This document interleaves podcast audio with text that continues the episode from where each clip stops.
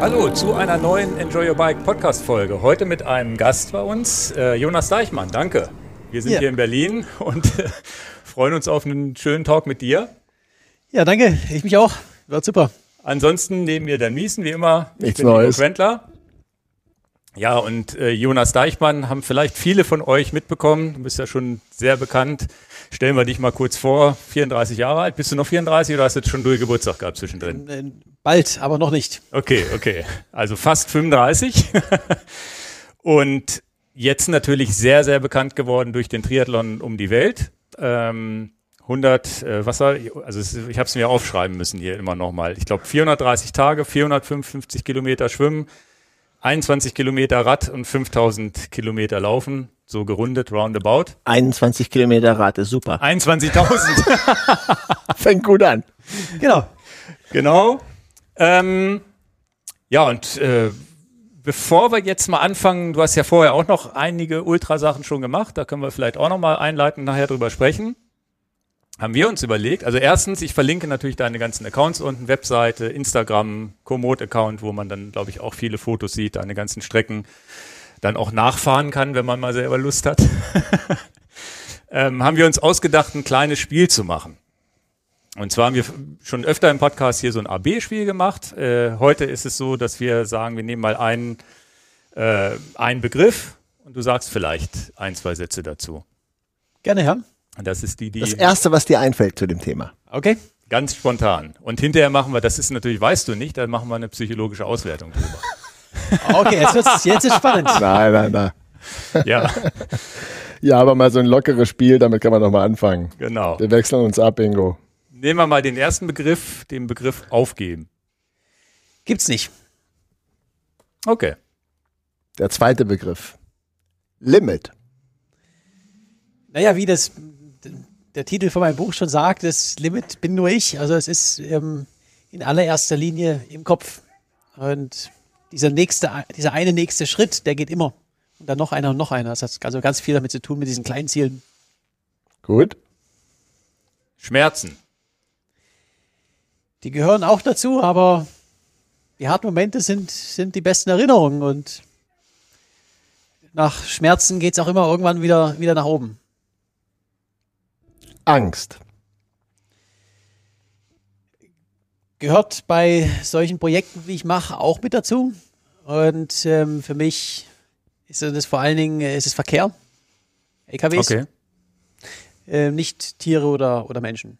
Also nicht Haie beim Schwimmen. Nee, überhaupt nicht. Ich habe vorher gegoogelt, ähm, Haiattacken, und da gibt es so ungefähr zehn weltweit. Die sind in Australien und Neuseeland. Im Mittelmeer kommt es alle 15 Jahre mal vor. Äh, die größte Gefahr beim Schwimmen sind äh, Frachtschiffe und Ja, ja, Motorboote. klar. und ähm, ja, also da habe ich auch dann doch sehr großen Respekt vor. Respekt oder Angst. Mehr Respekt wahrscheinlich. Mehr Respekt, ähm, Angst ist, also ich hatte einmal beim Schwimmen so eine sehr ähm, ja, mulmiges Gefühl.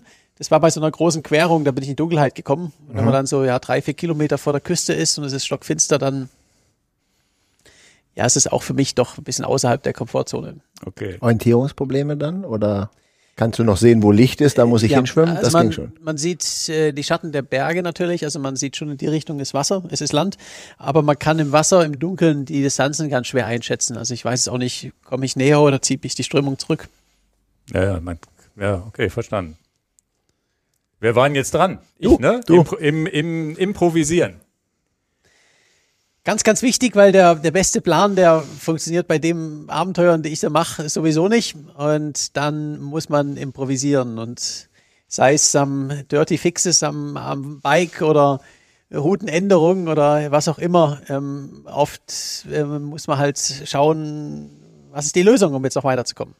Das ist klar, dass man da Profi sein muss, oder?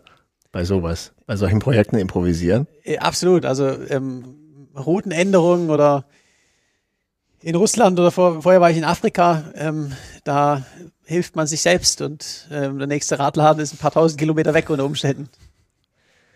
Dann hätte ich äh, Ego.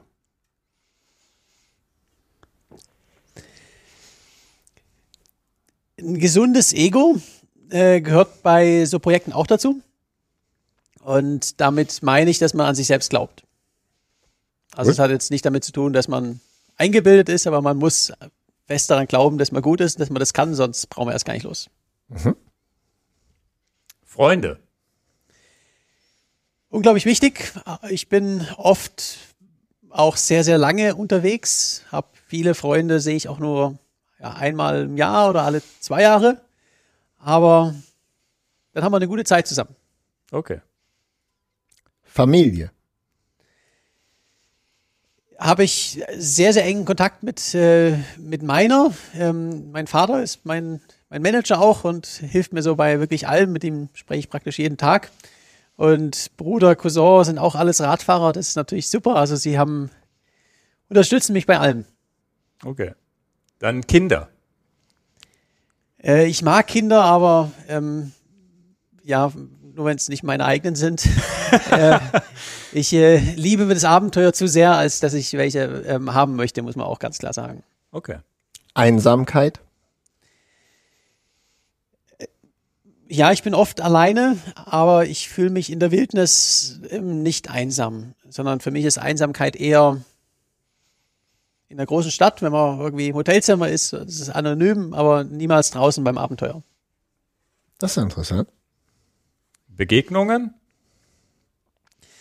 Mit eins der schönsten Dinge an, äh, ähm, an meinen Reisen und Abenteuern es sind die besonderen Momente, an die ich mich erinnere. Das können Begegnungen mit der Natur sein, besondere, besonderer Sonnenuntergang oder in der Wüste oder auf dem Baikalsee und Begegnungen mit Leuten. Und ähm, da sticht natürlich Mexiko vor allen Dingen hervor. Stimmt. Kommen Da wir später noch kommen drauf. wir noch zu. Ein wichtiger Teil, denke ich da. Ne? Ja, aktuell sicherlich ein Thema. Frieden. Ja, aktuell ganz, ganz traurig, gerade wo ich ja auch durch die Ukraine durch bin und bin ja fast zwei Wochen in Kharkiv gewesen, habe da auch Bekannte. Ähm, auf der anderen Seite muss ich sagen, ich bin jetzt in, in über 100 Ländern gewesen, größtenteils auf dem Fahrrad und bin da auch, ja, in, ich bin durch Russland mittlerweile dreimal geradelt. Ich bin auch im Iran gewesen und im Sudan und ich habe überall auf der Welt gute, nette Menschen ähm, gesehen. tun dich. Okay. Sorry. Äh, ich habe überall auf der Welt äh, nette und äh, Leute getroffen, die gastfreundlich sind, die mir geholfen haben, die, die Frieden wollen. Also ähm, nicht, nicht nur die aktuelle Krieg, der aktuelle Krieg im, in der Ukraine, sondern auch andere. Es ist in allererster Linie ähm, Politik und einzelne Personen an der Macht und nicht die, der Großteil der Bevölkerung, muss man auch ganz klar sagen. Ja, stimmt, ja. Kälte. Ja, ich kann sie ähm, überstehen und mich durchkämpfen, aber ich bin kein großer Fan davon. Okay. Dann habe ich das Pendant. Hitze. Ähm, viel, viel besser. ähm, Habe ich jetzt verstanden?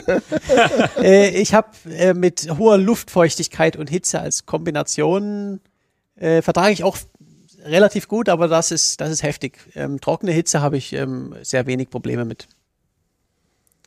Ähm, einfach mal das Wort Perfektionist, Perfektion.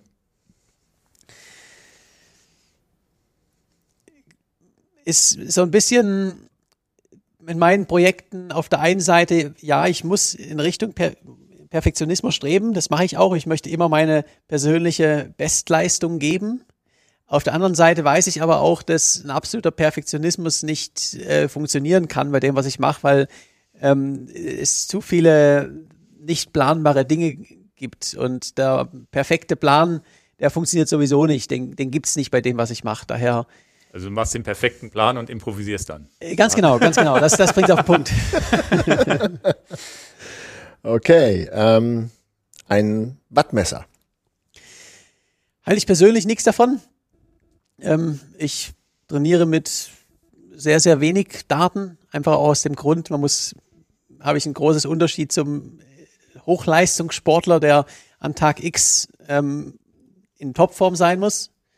Äh, für mich ist es so, ich muss bei 85 oder 90 Prozent von meiner Leistungsfähigkeit sein und das aber über einen sehr, sehr langen Zeitraum ähm, durchhalten. Und ähm, am Ende, ich trainiere nach Körpergefühl und das ist gut.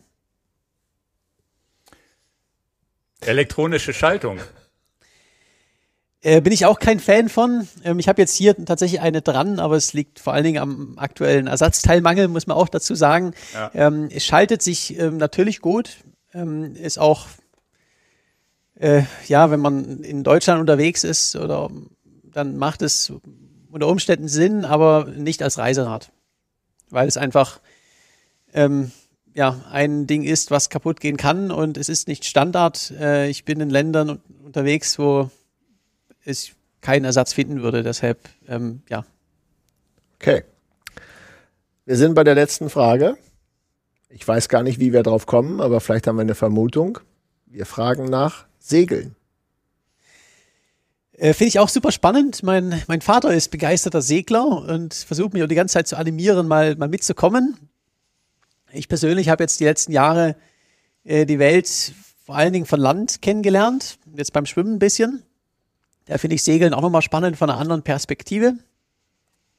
Kann gut sein, dass es mal nicht ein komplett mein Abenteuer sein wird, aber ein Teil von einem zukünftigen Projekt. Gut. Gut, das war's mit den Fragen.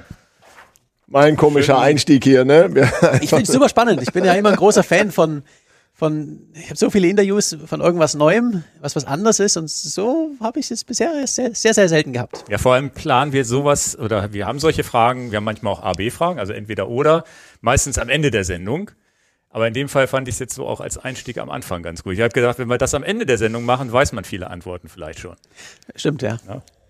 Na gut, also wir haben ja auch dein Buch hier, das äh, Limit bin nur ich. Ähm, der Film, der, der Kinofilm kommt am 8. Mai, wenn ich es äh, richtig verstanden habe. Also in die Kinos deutschlandweit dann auch richtig? Ähm, genau, es ist die Anfang Mai ist eine, so eine kleine Premierentour in, im, erst in München, am, am München, Dresden, Köln und Hamburg und Berlin. Und danach ist er ab dem 19. Mai deutschlandweit in den Kinos. Okay. Na, da freue ich mich schon drauf. Vielleicht können wir, habe ich tatsächlich die Idee im Hinterkopf gehabt, ob wir nicht mal so ein Kino komplett buchen mit unseren Zuschauern und mal das gemeinsam ins Kino gehen. Keine Angst, du hast so viele Termine, wir laden dich Wir ein. laden dich natürlich auch wieder Wir ein. laden dich ein, aber du brauchst nicht zu kommen. ähm, zum Thema Buch finde ich ja super spannend. Ich weiß auch, dass du mit Co-Autoren geschrieben hast, steht glaube ich sogar in dem Buch selber drin. Was ich richtig krass finde, dass das Buch zwei Tage nach deiner Ankunft im Handel war. Wie habt ihr das hingekriegt? Also da muss ich erstmal auch dem Verlag ein ganz großes Kompliment geben. Ähm, letztendlich, das Buch ist so geschrieben worden, ich habe einmal wöchentlich eine, eine WhatsApp-Sprachnachricht an den, den Martin Waller geschickt. Der ist letztendlich federführend gewesen. Und wir haben dann, äh, ja, so einmal im Monat in etwa noch einen längeren Zoom-Call gehabt. Und äh, so hat er dann das Detail letztendlich meine, meine Worte, meine wöchentlichen Updates ähm, geschrieben. Und er kam dann noch nach Mexiko für eine Woche. Und da haben wir das alles nochmal kontrolliert, nochmal verfeinert und alles. Und so ist ein super Buch entstanden. Ja, finde ich auch. Ähm, auch das, das Datum, das wurde am Ende noch, noch ähm, richtig knapp, weil ähm, meine Erstauflage waren äh, fast 20.000 Bücher. Das muss man ähm, in aktuellen Zeiten, wo es auch wie bei allen Rohstoffen auch massiven Papiermangel gibt, ähm, ist es eine lange Vorlaufzeit. Also der Verlag hat mich schon Monate vor Ankunft gelöchert. An, wann kommst du an? Wann kommst du an? Ich weiß es nicht. Ja, ähm, kann man das irgendwie irgendwie, äh, eingrenzen oder so? Und ähm, da war dann also richtig Druck hinten raus, aber es hat ja dann auch perfekt geklappt. Ja, finde ich, finde ich richtig cool. Es liest sich ja auch so als, ja, also man merkt deine Worte da draus. Ne? Es ist nicht so, dass man denkt, okay, das ist jetzt so allgemein geschrieben, sondern das ist ja sehr persönlich geschrieben, auch mit, mit Freundschaften und Begegnungen, die du da auch unterwegs gemacht hast, fand ich, fand ich jedenfalls super interessant. Wir haben eben in die Bücher geguckt. Wir haben hier zwei. Also Ingo hat eins und ich habe eins selber besorgt. Und da steht bei Ingo zweite Auflage. Bei mir steht schon vierte Auflage. Vier Auflagen. Also das kann einen stolz machen, oder nicht? Ja, auf jeden Fall. Also es hat Bestsellerliste. alle- äh, Spiegel Bestseller, genau. Es war ist immer noch drauf seit seit seit äh, ja fast drei Monaten.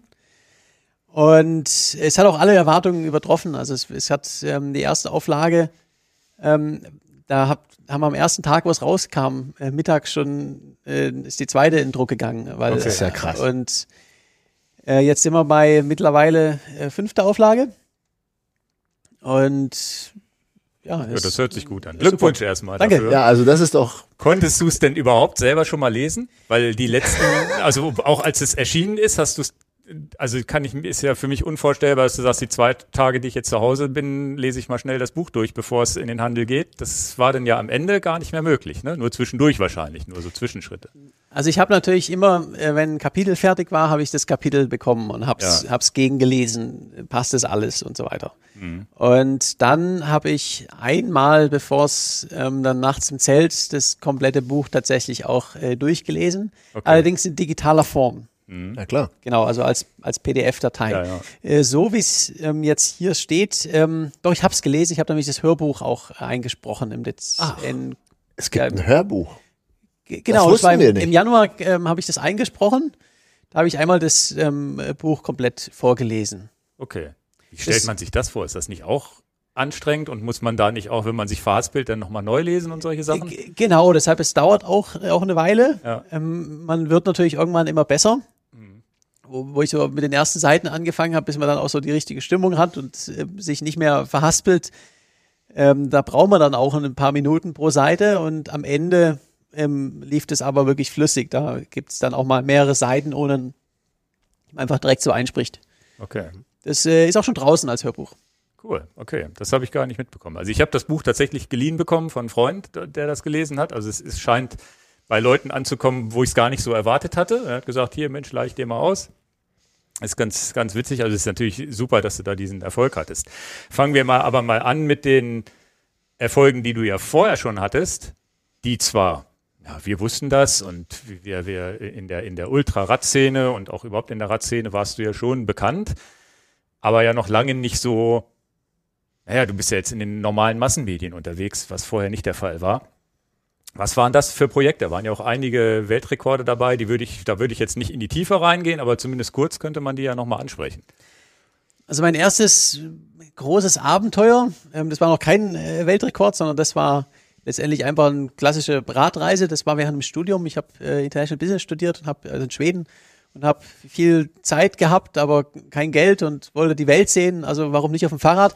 Da bin ich einmal um die Welt geradelt. Also immer in Etappen, äh, habe dann in Semesterferien bin ich mal weitergeradelt, habe auch einmal ein bisschen extra studiert und habe mal fünf Monate am Stück frei gehabt. Mhm. Und ähm, das waren insgesamt äh, 64.000 Kilometer. Und ja, nach dem Studium musste ich erstmal arbeiten natürlich und dann, ähm, ja, habe ich dann äh, 2017 die schnellste Eurasien-Durchquerung gemacht, also vom, Portug vom Atlantik in Portugal bis nach Vladivostok an der russischen Pazifikküste. Und danach, ähm, ja, ich wollte dann mehr Abenteuer, habe dann meinen damaligen Job gekündigt und mich als Abenteurer selbstständig gemacht und alles auf die Karte gesetzt. Habe dann 2018 den, die Panamerika gemacht, von Alaska nach, nach Feuerland in 97 Tagen und dann danach noch Cape to Cape, den Rekord vom War Nordkap. Panama-Runde auch die schnellste Querung dann von Norden nach Süden, auch die schnellste? Äh, genau, es waren 23.000 Kilometer ähm, unsupported und auch, ähm, also alle meine Projekte sind es und äh, auch die schnellste, ja. Und dann danach die, das Cape to Cape ähm, das waren 18.000 Kilometer vom Nordkap in Norwegen bis Kapstadt äh, Südafrika. Und ja, und danach habe ich mir dann gedacht, jetzt habe ich auf dem Fahrrad die großen Kontinente alle durchquert. Ähm, jetzt wird's Zeit für ein neues Projekt. Und ich war ein Profi-Radler, ein guter Läufer und habe mein Seepferdchen gehabt. Also warum nicht ein Triathlon? Die, die, die, die, dieses neue Projekt, das können wir ja schon mal vorwegnehmen, ich meine, du bist losgefahren vor dem Triathlon mit 4000 Followern bei Instagram und wieder angekommen mit, also zumindest aktuell sind es 133.000 Follower. Hättest du jemals vorher damit gerechnet, dass das so ein großes Echo macht? Weil du kennst ja deine anderen Erfolge und weißt, dass du damit schon Geld verdienen konntest. Durch kleine Vorträge, wie auch immer, Werbung, Sponsoren und so weiter. Ähm, war das so ein Gedanke, wo du gesagt hast, das könnte der Durchbruch sein, oder war dir das auch egal und warst jetzt ein bisschen überrascht? Wie war das? Ähm, also das allererstes Mal, ja, es ist auch mein Job, also ich muss damit auch Geld verdienen, aber ähm, ich mache keine Projekte aus, aus dem Grund. Ich mhm. frage mich nach wie vor, wenn ich eine Idee habe für irgendwas, würdest du es tun, wenn du damit keinen Cent verdienen würdest? Und die Antwort muss ja sein, weil sonst würde ich langfristig äh, auch die, die, die, die Lust daran verdienen verlieren. Ja, ja, jetzt nur für andere. Ähm, Wenn jetzt einer auf dich zukommt, mach, mach mal das und das Projekt für mich, ich gebe dir so und so viel Geld, das würdest du nicht machen, sondern das sind alles aus dir raus ja. entstandene Projekte. Genau, also wenn ich keine Lust drauf habe, dann würde ich das auch nicht machen, nur, nur deswegen. Und äh, ich hatte 20.000 Follower, wo ich losgefahren bin auf Instagram. Ja, 20 Und okay. genau, es hat sich halt trotzdem vervielfacht. Ja. Und es ging ja immer so stetig wachsend bis Mexiko. Da ist dann alles explodiert. Und das hat ähm, letztendlich, ja, es sind einfach viele verrückte Dinge passiert und ähm, ist dann in, ja, in Mexiko auch die nationale News Story geworden. Also ich war für zweieinhalb fast drei Monate war ich äh, täglich National News in, in, im Fernsehen und Ist das Zeitung. so wie Tagesschau hier oder? Es wurde live übertragen im Fernsehen, ja. Okay. Und krass. Also ich habe mich auch total überrascht, vor allen Dingen, weil ich kenne das ja aus Deutschland, wenn du einmal in der Talkshow warst oder einmal was in der, die, die Sportschau was über dich gebracht hat, dann bist du erstmal ein bisschen verbrannt in dem, in dem mhm. Programm. Die bringen, wenn, wenn zweimal in der, in der wichtigen Zeitung oder wichtigen Sender zweimal im Jahr was über dich kommt, dann ist es schon äh, ja, außergewöhnlich. Ja, ja, Und in Mexiko, die haben täglich berichtet. Also es war ähm, ja sehr, sehr außergewöhnlich. Und das ist dann nach Deutschland auch nicht in dem Ausmaß, aber trotzdem übergeschwappt und hat dann sich bei mir im Dezember auch alles, ja, ist alles explodiert. Also ja, ist jetzt sehr anders mein, meine Abenteuer aktuell. Hast du mal geguckt, wie viele Mexikaner deine Follower sind? Ähm, Kann man das irgendwie? Ja, man sieht natürlich auch äh, auf die Statistiken, ähm, ja. der Großteil ist nach wie vor aus Deutschland. Aber okay. Mexiko ist die Nummer zwei mittlerweile. Ah, krass. Okay. Also für unsere Zuhörer und Zuschauer, Mexiko war deine Laufstrecke, die zum Schluss war. Ne? Also mhm. das werden wir nachher noch aufklären, aber da, da war deine, deine 5000 Laufkilometer. 5000 kann ich mir immer gar nicht vorstellen. Ja. Naja, da gibt es viele, die freuen sich, wenn sie das im Jahr schaffen. Also weiß ich, ich habe einen, ich hab einen Schwager, der ist einmal quer durch Deutschland gelaufen der, und der war Ultraläufer und hat auch Ultraläufe gemacht. Da war das Ziel immer 5000 im Jahr zu schaffen. Also die, die, den Grundstein. Gehen wir mal so ein bisschen zurück in die, in die Kindheit. Du hast in der Kindheit, hast du da schon Sport betrieben? Auch schon, also Studienzeit habe ich jetzt gehört, dass du da, dass das deine erste lange Radtour war. Wurde da irgendwo schon der Grundstein gelegt, dass du sagst, ich mache mal so lange Abenteuer oder warst du da eher so Leistungssportler, der der Schnellste sein wollte oder der Erste sein wollte? Wie kann ich mir das vorstellen? Also ich war, habe von klein auf immer Abenteuer gehabt mit meinem Vater, meinem Bruder vor allen Dingen. Wir waren immer in den Bergen und ähm, Zelten am Meer. Also ich habe nie jetzt die, die Kindheit gehabt, dass man irgendwo ins Hotel geht und, und Pauschalurlaub macht. Das, das kannte ich nicht. Also es war, gab immer Abenteuer. Und äh, zugleich habe ich aber auch immer äh, Sport gemacht, auch als, auch als Leistung. Und äh, ich habe verschiedene Sportarten ausprobiert, bin dann irgendwann beim Radfahren hängen geblieben, bin auch Radrennen gefahren, habe dann allerdings aufgehört, wo es dann auch in, zum Studium ging und wollte dann erstmal auch ja nichts mehr von, von Leist, äh, Sport als Leistungssport wissen. Also ich wollte, habe auch seitdem keinen Trainingsplan mehr, sondern ähm, dann kam wirklich mehr mhm. einfach die Lust am Radfahren. Und ähm, das ist jetzt ja auch bei meinen Projekten ja nach wie vor ein Bestandteil, dass es nicht um die, die, die puren Wattzahlen geht. Das heißt, du bist damals vom echten Leistungssportler mit Trainingsplan, mit Ambition und wahrscheinlich auch um Rennen zu gewinnen oder mitzugestalten das wurde dir irgendwann zu viel oder hattest du keine Lust mehr drauf? Oder war da auch vielleicht irgendwo eine Grenze, wo du gesagt hast, du kommst nicht weiter? Oder war es einfach, hat sich so ergeben und dann eher Radfahren als Lust und Abenteuer? Ähm, also ich hatte in meinem letzten Jahr auch, äh, auch, mehrere Unfälle, muss man dazu sagen, einer auch ein bisschen schwerer. Und ähm, war auch bei dem Punkt einfach, ähm, wo man ja, wo ich mich entschieden habe, ich möchte studieren und hatte auch einfach nicht mehr die, die Lust, immer nach, nach Trainingsplan äh, äh, okay. zu leben und, ähm, und Rennen zu fahren, sondern ja, ich wollte dann mehr für, für mich fahren. Also einen richtigen Trainingsplan gab es dann auch gar nicht für diesen Triathlon um die Welt, das wird schon gehen. Äh, genau, also der Trainingsplan war halt viel Sport machen vorher. Und ich habe mir ja, ich muss natürlich schon ein bisschen auf Laufen und, und Schwimmen trainieren. Ich habe mir im Autohaus äh, zwei Autoreifen besorgt und habe mir die um die Hüfte gebunden, mit einer Schnur und bin dann die Berge hochgerannt, um einfach zu trainieren, wie das ist, mit Anhänger zu laufen. Und äh, Schwimmen, ja, ich wollte vorher ein bisschen Schwimmen trainieren, aber das ist ziemlich langweilig, deshalb bin ich dann lieber Radfahren gewesen. Und äh, deshalb habe ich nicht wirklich Schwimmen trainiert, so ein bisschen halt vorher. Und ähm, habe dann äh, als Test bin ich einmal einen Bo- einen Triathlon rund um Deutschland gemacht als Vorbereitung. Da bin ich der Länge nach durch den Bodensee geschwommen. Und das war dann die, die Vorbereitung. Also ähm, mehr Schwimmen hätte nicht geschadet, aber es ist einfach eine unglaublich langweilige Disziplin, um ehrlich zu sein. Der Länge nach durch den Bodensee, wenn ich es richtig erinnere, sind 65 Kilometer. Ja, genau. Bist du am Stück oder immer in Etappen auch? Äh, ich bin es in vier, ich glaube fünf Tage habe ich gebraucht. Okay. Ja. Und da hast du aber gemerkt, das geht schon. Genau, wenn du 65 Kilometer schwimmen kannst, dann kannst du auch 460 schwimmen. Ja, wir kommen ja nachher nochmal zum, zum, zum, zur Umrundung selber, wie das mit dem Schwimmen im Meerwasser vielleicht doch anders war als im Bodensee. Ja, das habe ich dann auch schmerzlich erfahren, ja. Aber es geht. Ja. Jetzt nochmal die, die Initialzündung. Ich habe jetzt auch ein bisschen was gelesen und habe auch ein paar Sachen gehört, die du in, die ich in anderen Interviews gesehen habe. Ähm, wann war denn genau der Punkt, wo du diese Idee hattest, ich mache den Ironman um die Welt? Das war bei meinem äh, vorherigen Projekt, äh, Cape to Cape. Da bin ich, äh, ich erinnere mich genau an den Moment, wo ich die Idee hatte. Na bitte. Ähm, ich war in der Sahara und ähm, gerade so ziemlich an meinem Tiefpunkt, weil vorher ist mein Partner ausgestiegen, ich habe eine Nacht in einer ägyptischen Gefängniszelle verbracht und ähm, war nicht mein Verschulden ähm, äh, und äh, habe dann eine Lebensmittelvergiftung in, in, in der Sahara bekommen. Und äh, da habe ich mir dann so gedacht, ja, äh, ist gerade ziemlich hart, aber trotzdem bin ich genau da, wo ich sein will. Und äh, habe dann die Idee gehabt, ich muss was anderes machen als nur Radfahren, weil ich irgendwie hatte zwar noch neue Situationen, aber ich komme nicht mehr wirklich mehr raus aus der Komfortzone, weil ich auf dem Fahrrad schon so viel gesehen habe. Und äh, daher, ähm, ich wollte immer mal um die Welt und äh, noch laufen und schwimmen dazu. Das, das klingt spannend. Und habe dann ja noch, ich glaube, von da aus habe ich noch irgendwie so 35 Tage oder so gebraucht, bis ich dann in Kapstadt war. Da habe ich dann, da bin ich angekommen und habe schon die Route und alles im Kopf gehabt und musste nur noch gucken, geht das wirklich und äh, ins Feintuning gehen. Aber ist ja eine, was ich eine ganz interessante Entwicklung habe. Ich habe irgendwo einen Satz, ich weiß gar nicht, wo es war, raus, äh, rausgeholt. Dass äh, erst hast du ja eben erzählt, dein, die Abenteuer mit deinen Eltern, das was wahrscheinlich prägend war. Wie jetzt ist mir die Frage gekommen, ob nicht unbewusst sogar der Forrest Gump-Film auch ein bisschen Schuld hat.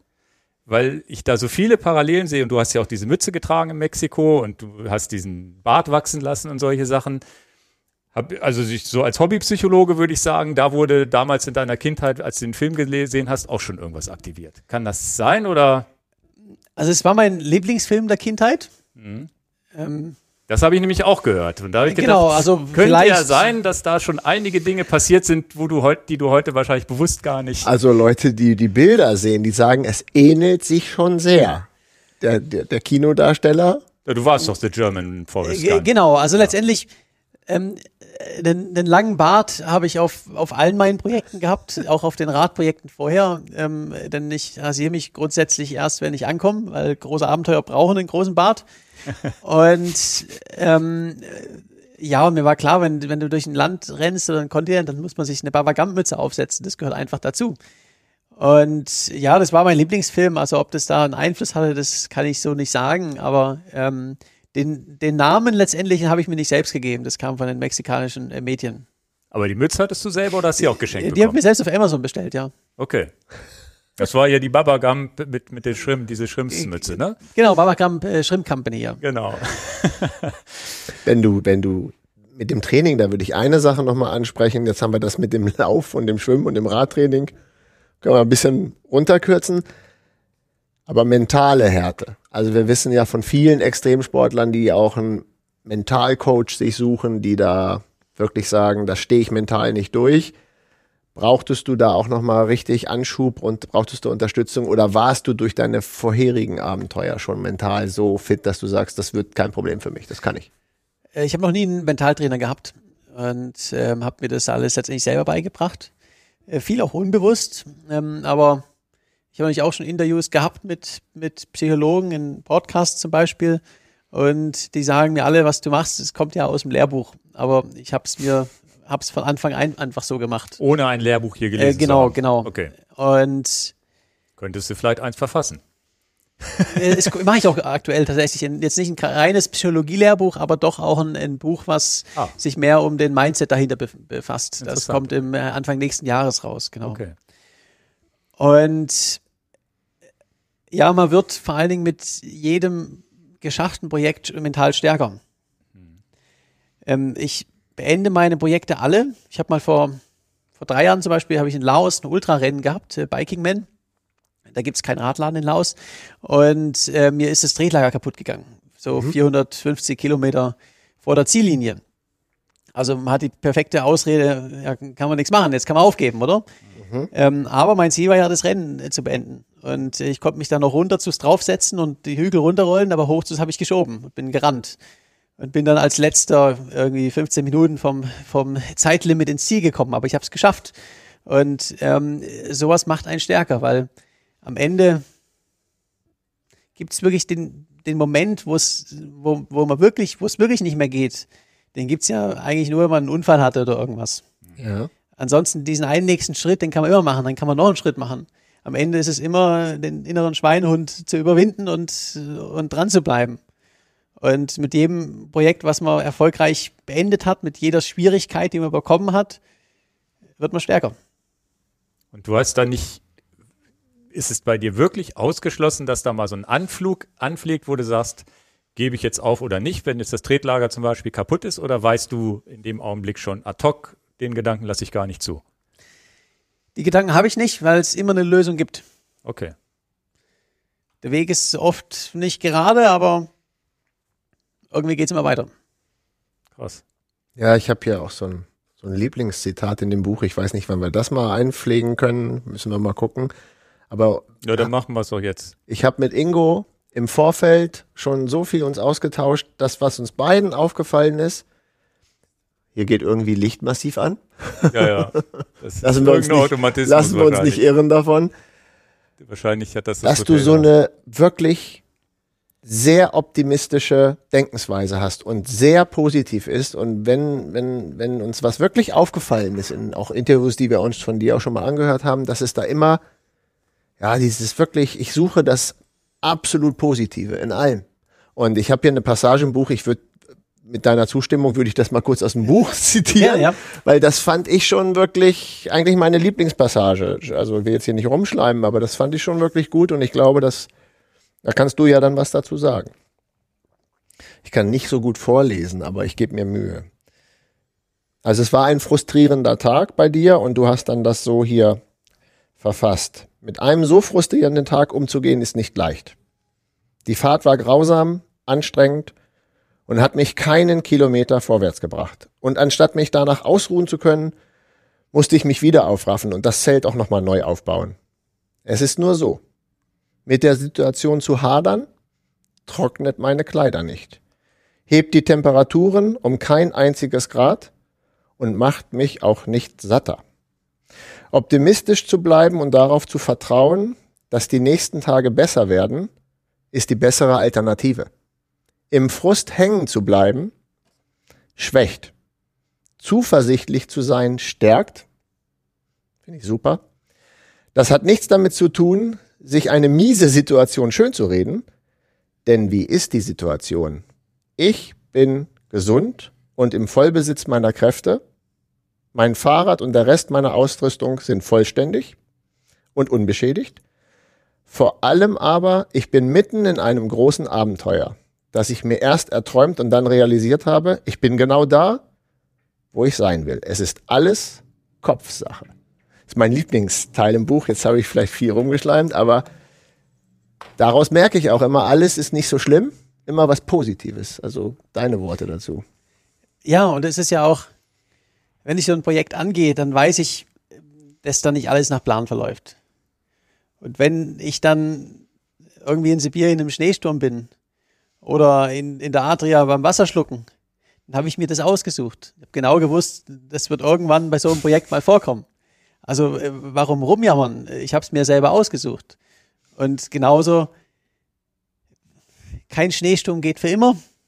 Also wenn du auf dem Tiefpunkt bist, dann kannst du nur besser werden.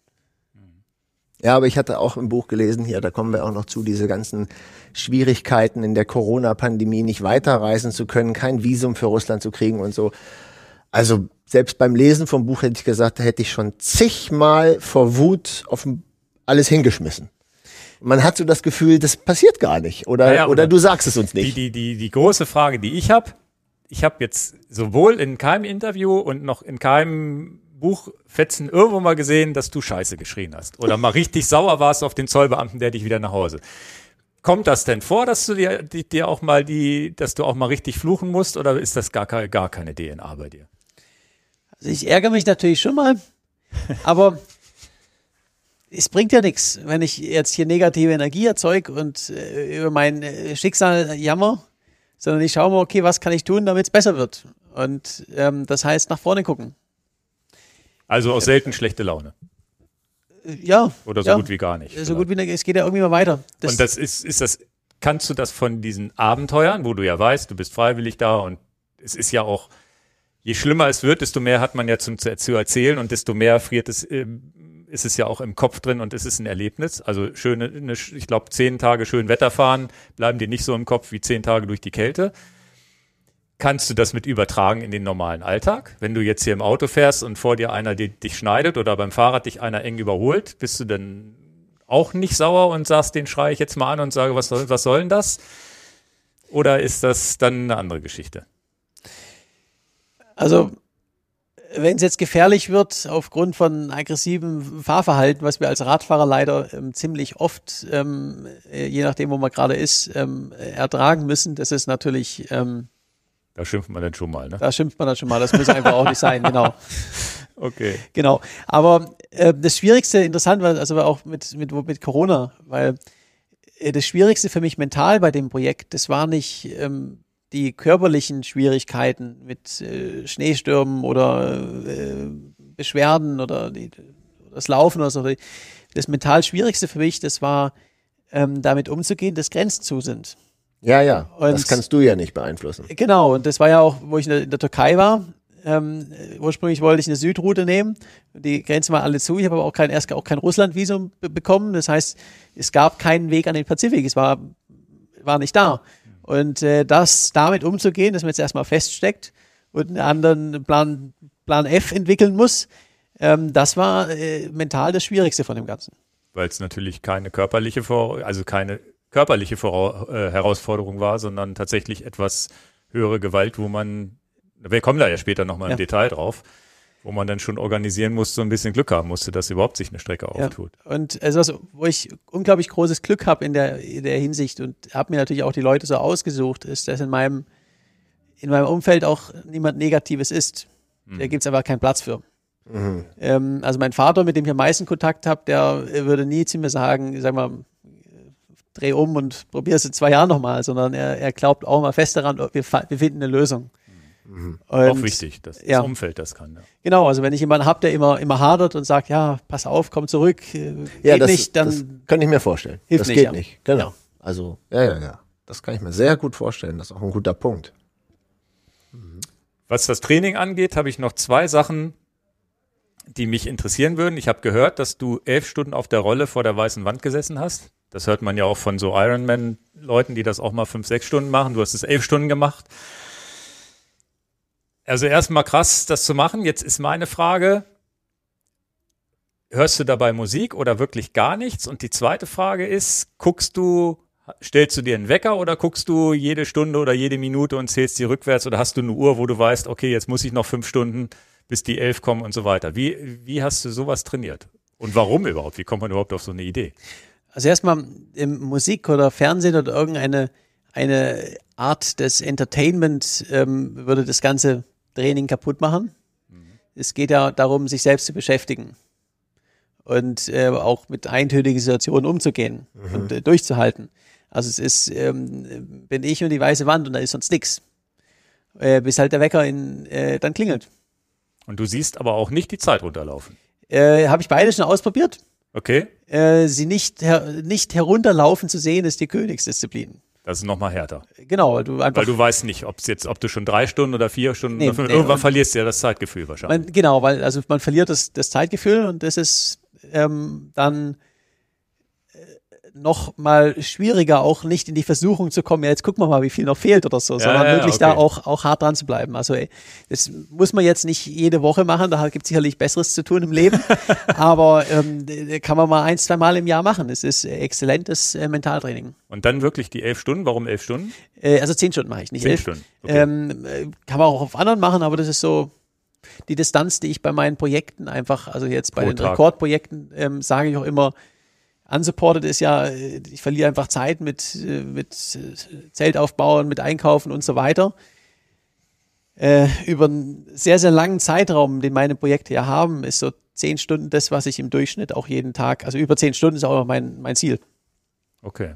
Das heißt, jetzt nehmen wir mal, weil ich, das wissen ja jetzt viele Leute, deine Radstrecke ging ja viel durch, durch äh, Russland mit immer letztendlich so 150, 200 Kilometer am Tag ist ja nichts für dich. Hast doch wirklich keine Kopfhörer drin und hörst mal so eine Playlist runter oder das dann doch? Ja, ja, doch, doch, doch. Also Doch, das, das das, schon. Ja, ja, das, das war jetzt eher auf die, auf das Training, Training, bezogen. ja, ja. Genau. Aber während der Fahrt, da machst du auch schon mal Ja, Kopfhörer klar, rein ja. oder irgendwas. Das Ja. muss man sich ja nicht antun. Äh, genau, also beim Laufen habe ich praktisch komplett äh, Musik gehört, auch teilweise mit einer Box hinten drinne. Und beim Radfahren, ja, je nach Strecke, aber ähm, habe da schon auch öfters Musik dran. Wenn Gut. du jetzt deine Fahrten machst, ist es da denn so, dass du den Tacho mit Kilometeranzeige, du hast ja sicherlich auch eine Routenplanung vielleicht, die du laufen lässt, lässt du dir da die Kilometer anzeigen oder lässt du dich da auch überraschen? Was ist da einfacher? Wirklich zu wissen, wie viel habe ich noch oder eher es nicht zu wissen?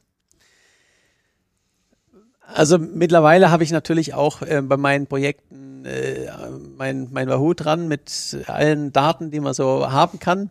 Ähm, an Kilometern, weil ich ja auch, sage ich mal, ähm, Projekte mache, die äh, auch Rekorde sind und in der Öffentlichkeit sind. Da muss ich auch wissen, wie viele Kilometer ich gefahren bin. äh, ganz einfach, sonst wird es irgendwann unglaubwürdig. Ja, ja. Ähm, genau, und aber Da ist ja die Frage, was man sich während der Zeit anzeigen, an, äh, anzeigen ja, lässt. ja, ne? ja, ja, ja, genau, genau. Aber ähm, jetzt so im Training geht es mir weniger um, um Kilometer. Äh, Wattmesser habe ich noch nie gehabt und ähm, habe auch, ich fahre nach Körpergefühl und äh, im Training nach Lust. Im, äh, im, dann sag ich mal Wettkampf oder auch beim Rekordprojekten fahre ich nie nach Kilometern, sondern immer nach, äh, nach Zeit im Sattel. Einfach aus dem Grund, Kilometer kann ich nur bedingt beeinflussen. Wenn es einfach Gegenwind hat oder äh, äußere Straßenverhältnisse und so weiter, dann mache ich mich kaputt, um meine 200 Kilometer oder 250 zu erreichen. Und ähm, wenn ich Rückenwind habe, dann ist es ja ein, äh, wie, ein, wie ein Urlaubstag praktisch. Ein daher wichtiger immer, Punkt. Zeit im Sattel habe ich, ist ein wichtiges, was Das- ich mitnehme hier. Ja. das kann man immer beeinflussen, genau. Ja. Also einfach sich auf das konzentrieren, was man beeinflussen kann. Und das ist Zeit im Sattel. Ja, ich habe mal gelesen hier 40 Stundenkilometer Rückenwind, der Tag ist verflogen. Zack. Genau. Ja, ja. Das, Gegenwind, klar. Ja, du hast ja auch so durch Windverhältnisse manchmal nur 30 Kilometer geschafft oder irgendwas oder, oder, oder in einer, zumindest ein paar Stunden unterwegs und nur 30 Kilometer bei den Schneestürmen oder sowas. Ne? Also Russland war da natürlich ein Sonderfall. Bei meinen letzten Projekten, da habe ich ähm, immer die zehn Stunden im Sattel gebracht und bin dann auf, also Cape to Cape waren 250er Tagesschnitt. Hier war es einfach so, bei, bei guten Tagen, ähm, wo es jetzt Plusgrade hatte und ähm, nicht geschneit hat, äh, und nicht geregnet, da waren es dann auch irgendwie 230 und an anderen Tagen, ähm, da hat der Schneesturm das dann irgendwie nach 80 Kilometer beendet. Also ähm, daher, äh, Russland war einfach aufgrund der Jahreszeit sehr, sehr unbeständig. Gut. Was das, wenn wir nochmal zum, zum Training zurückkommen. Das, was mich, was ich auch noch sehr erstaunlich finde, fand ich diese Eiskammer, ich glaube, das war von der Bundesbahn oder so. Hier bei uns um die Ecke in Minden. Genau, ja. Ja, wir kommen ja aus Hannover, also ist nicht weit weg von uns. Wie kommt man an so einen Termin bei der Bundesbahn in die Eiskammer zu dürfen? Also über persönliche ähm, Verbindungen. ja. Kurz eine Pause. Nee, Ähm, ah, ähm, ich ich würde aber eine lieber eine Cola nehmen oder, oder ein Wasser. Haben wir hier. Wir schneiden nichts raus. Nee, nee. Okay. ja Nee, passt, passt alles, genau. mach, Äh, passt ja. Durch persönliche Kontakte? Ähm, genau, durch persönliche Kontakte. Ähm, ich habe noch ähm, ja, einfach gute Verbindungen ähm, in die Deutsche Bahn. Und da habe ich so den Kontakt ins, ins, also auch über Vorträge habe ich einfach auch äh, Verbindungen in, in verschiedene Firmen. Und äh, habe so jemanden einen Kontakt bekommen und die waren sofort begeistert ähm, für ihr Marketing auch. War auch in der Zeitung hier bei uns, also. Äh, ja, also die DPA war dann, äh, war dann vor Ort, also die Deutsche Presseagentur, damit war das in praktisch jeder Tageszeitung, danke, äh, praktisch jeder Tageszeitung in, in Deutschland. Und ähm, ich konnte mich dort vor allen Dingen mal ja so richtig testen, weil ich habe ja das war zwischen der ersten und zweiten Corona-Welle. Also ich habe schon gewusst, die Südroute mit Iran, Pakistan, Indien, Südostasien, das sind so viele Grenzen, da, das, da wird irgendeine zu sein. Ähm, Russland ist ein Land, dann ist man am Pazifik, ähm, da geht's wahrscheinlich lang und äh, das könnte kalt werden. Das heißt, da ging es vorwiegend drum zu testen, auch ähm, nicht nur die Kleidung, sondern auch das Fahrrad, oder? In, in erster Linie die, äh, die Fahrrad, das Fahrrad. Ja. Also bei der Kleidung, ähm, äh, da haben mir meine, meine Partner, äh, ja, die haben es jetzt auch nicht, auch nicht in der Praxis bei den Temperaturen getestet, aber sie konnten mir schon mindestens so ein bisschen sagen, aus dem Labor und so, ja, das hier könnte, es sollte, sollte funktionieren. Aber äh, beim Fahrrad, ähm, da habe ich also allein die, es waren auch viele von meinen Sponsoren dann mit vor Ort, weil die alle, Ja. oh, das wollen, haben wir noch nie Also, getestet. wir wollen sind hier im Podcast, das wollen wir testen? hier Wie viel alle. Wie, wie viel Grad hatte das denn? Minus Äh, 30? vier, minus 24 waren es. Minus 24, Aber okay. sie hatten noch eine Vereisungsmaschine und eine Schneekanone und eine Windanlage. Das war so ein richtiger sibirischer Schneesturm. Okay. Und ähm, also äh, Wahoo war zum Beispiel vor Ort oder auch Supernova, beide wegen, ähm, also Lampen, Hm. beide wegen dem, dem Akku. Ja. Und ich habe vorher gesagt, sag mal, ähm, ich kenne es ja vom Handy, wenn man das auf dem Berggipfel im Winter rausholt, dann macht ein Foto, dann ist der Akku leer. Mhm. Und beide haben mir gesagt, also wir haben das mal irgendwie bei minus fünf oder so oder bei minus zehn getestet, aber keine Ahnung, was da passiert. Und hat sich erstaunlich gut gehalten. Also die, die bei minus 24, die Akkulaufzeit waren irgendwie, ich glaube, minus irgendwie 15 bis 20 Prozent weniger. Mehr nicht. Okay, das Also hätte es, war gut, aber wir haben es Ja. nicht gewusst vorher. Ja, ja. Also ich bin neulich zum Brocken gefahren im Januar, da war es wirklich kalt und dieser Akku von der GoPro, fusch, war der weg. Also ich habe ein, Ver- also du hast auch GoPro, filmst du mit GoPros? Äh, ja, wie? das ist, im, ist schwierig im, im Kalten, ja. Aber die, die machen es nämlich nicht so gut mit, ist meine Erfahrung. Äh, Genau, und das äh, haben wir eben, wollte ich auch mit, mit Wahoo testen und mit, und mit, äh, mit Supernova, und das ging wunderbar. Äh, weitere, weiteres Problem, ich fahre ja normalerweise Tubeless. ja, es friert und, ein, oder? Äh, genau, und äh, Schwalbe hat mir das auch gesagt, ähm, ich weiß nicht mehr genau, minus 21 oder minus 22 Grad, irgendwo so ist da die Grenze, dann, dann funktioniert es nicht mehr. okay. Aber der normale Schlauch, der funktioniert auch nicht. Ach, Ähm, der Aerotan-Schlauch funktioniert. der normale Butyl, der wird dann, der, der wird dann brüchig durch die Kälte? oder wie? Äh, ge genau, also man hat halt Platten. Und Ja. der, der äh, Schwalbe Aerotan-Schlauch, der ist bei Kälte, ähm, äh, macht er Das keine Probleme. Okay. Ich, ich, ich glaube, ich würde, also du korrigierst mich da. Die Dichtmilch, die du eingefüllt hast, die muss ja einerseits abdichten, damit halt keine Luft entweicht. Und die restliche Dichtmilch, die, wenn es jetzt warme Temperaturen sind, die würde ja für Pannenschutz zuständig sein. Dass die Milch, die einfriert, dann nicht mehr Pannenschutz liefert, das würde ich so verstehen. Aber für den, für den, für das Abdichten von Reifen an, an, an der Felge, das funktioniert noch. Oder geht das auch schief bei so, solchen Temperaturen? Oder was? Also was genau, das hat mir, hat mir Schwalbe vorher schon gesagt, dass es nicht bei den Temperaturen nicht funktioniert. Das habe ich also schon im gewusst. Detail. also es hält einfach auch nicht dicht mehr. Äh, das weiß ich nicht, woran es liegt. Also Okay. oder ob die, die nicht mehr funktioniert. Aber mir hat mir Schwalbe gesagt, Tubeless kannst du bei den Temperaturen nicht fahren. Und äh, daher habe ich das getestet. Mhm. Okay. Und dann auch habe ich auch getestet, kann man eigentlich noch einen Reifen wechseln bei den Temperaturen. ja, Finger. Äh, der ist nämlich ähm, praktisch steif gefroren. Ja. Und den von der Felge runterzukriegen, ohne die Handschuhe für Ewigkeiten auszuziehen. Also es sind, sind so Dinge, das möchte man nicht äh, das erste Mal in der Praxis machen. Das hast du dort auch probiert mit mit. Genau, genau. Habe ich auch, äh, auch gewechselt.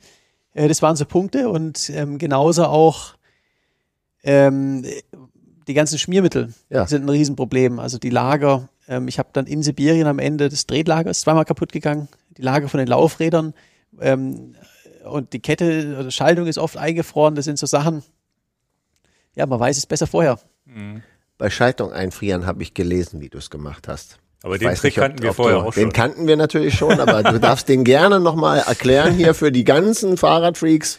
Wenn Ja. die Kette nur noch springt, Genau, also wenn man mal bei minus 25 Grad oder reichen auch schon minus 15 äh, Radfahren möchte und die Kette anfängt zu springen, äh, immer schön trinken und, und hydriert bleiben, weil dann hilft nur draufpinkeln. ja, da, viele kennen das schon, aber es ist immer wieder Hat lustig. dieser, habt- hast du das in so einen Wahoo-Kicker eingespannt? Ging das überhaupt da in dieser Kälte? Äh, das ging ja. Okay. Weil der, der muss das ja auch können. Ähm, genau, also wir haben am Ende, Ähm, also die, die größte Überraschung war wirklich einfach der, ähm, der Wahoo und, und Supernova, dass die, die Lampe, dass der Akku gehalten hat. Weil Also- Aber die Schmiermittel hast du dann auch tatsächlich ich auch geändert gerade für, für, für, für, für die kalten Geschichten? Oder hast du denn generell ein anderes Schmiermittel genommen? Äh, ich habe ein bisschen rumexperimentiert. Ja. Ähm, am Ende habe ich aber keinen, also es gibt wohl aus der Flugzeugindustrie äh, so Spezialschmiermittel, die habe ich aber nicht drauf gemacht. Okay. Okay. Sonst Ah, spannend. irgendwas aus der Kältekammer, wo du sagst, das hat mich überrascht? Äh, Irgendwas, was du da noch mitgenommen hast? Oder warst du positiv überrascht, dass alles so gut war? Ähm, also ich war sehr positiv überrascht, dass alles äh, so gut war. Ähm, also gerade vor allen Dingen mit, mit den Akkus eben. Äh, einen wichtigen Punkt gibt's noch, ähm, Plastik äh, muss man auch sehr, sehr aufpassen. Plastik generell. Äh, ja, das kann, wird nämlich äh, wie Glas und, zer und zerbricht. Ach so, das verglast. Äh, genau. Okay. Bei welchen Artikeln hattest du Das äh, wäre zum Beispiel hier ähm, so, solche. ein, so ein Backel hier, so ein, so Ge- ein Verschluss? Genau, da muss man extrem aufpassen. Was, ähm, hast du die denn geändert oder hast, musst du beim Auf- und Zumachen einfach vorsichtiger mit umgehen? Äh, vorsichtiger umgehen und äh, irgendwann ist man natürlich auch im Temperaturbereich, wo man äh, das ändern sollte. Okay. Spannend. Denkt Hätte man ich gar auch nicht nicht so drüber nach. nachgedacht. Ja, ja. Naja, okay, wir lernen richtig was. Gut, dann würde ich jetzt mal auf den 120-fachen Ironman, wenn man das überhaupt markenrechtlich sagen darf. Darf Weiß man das ich nicht. sagen? Ich sage immer Ironman-Distanz. weil dann, Ironman-Distanz, äh, das 120 stimmt ja schon, ja. 120-facher Ironman-Distanz. Es ist ja so, dass du nicht jetzt Schwimmen, Radfahren, Laufen machen konntest, sondern das ja so ein bisschen erst mit dem Rad zum Meer und so weiter, was ja, was aber das Spannendste eigentlich ist, wie da überhaupt die Strecke geplant wird.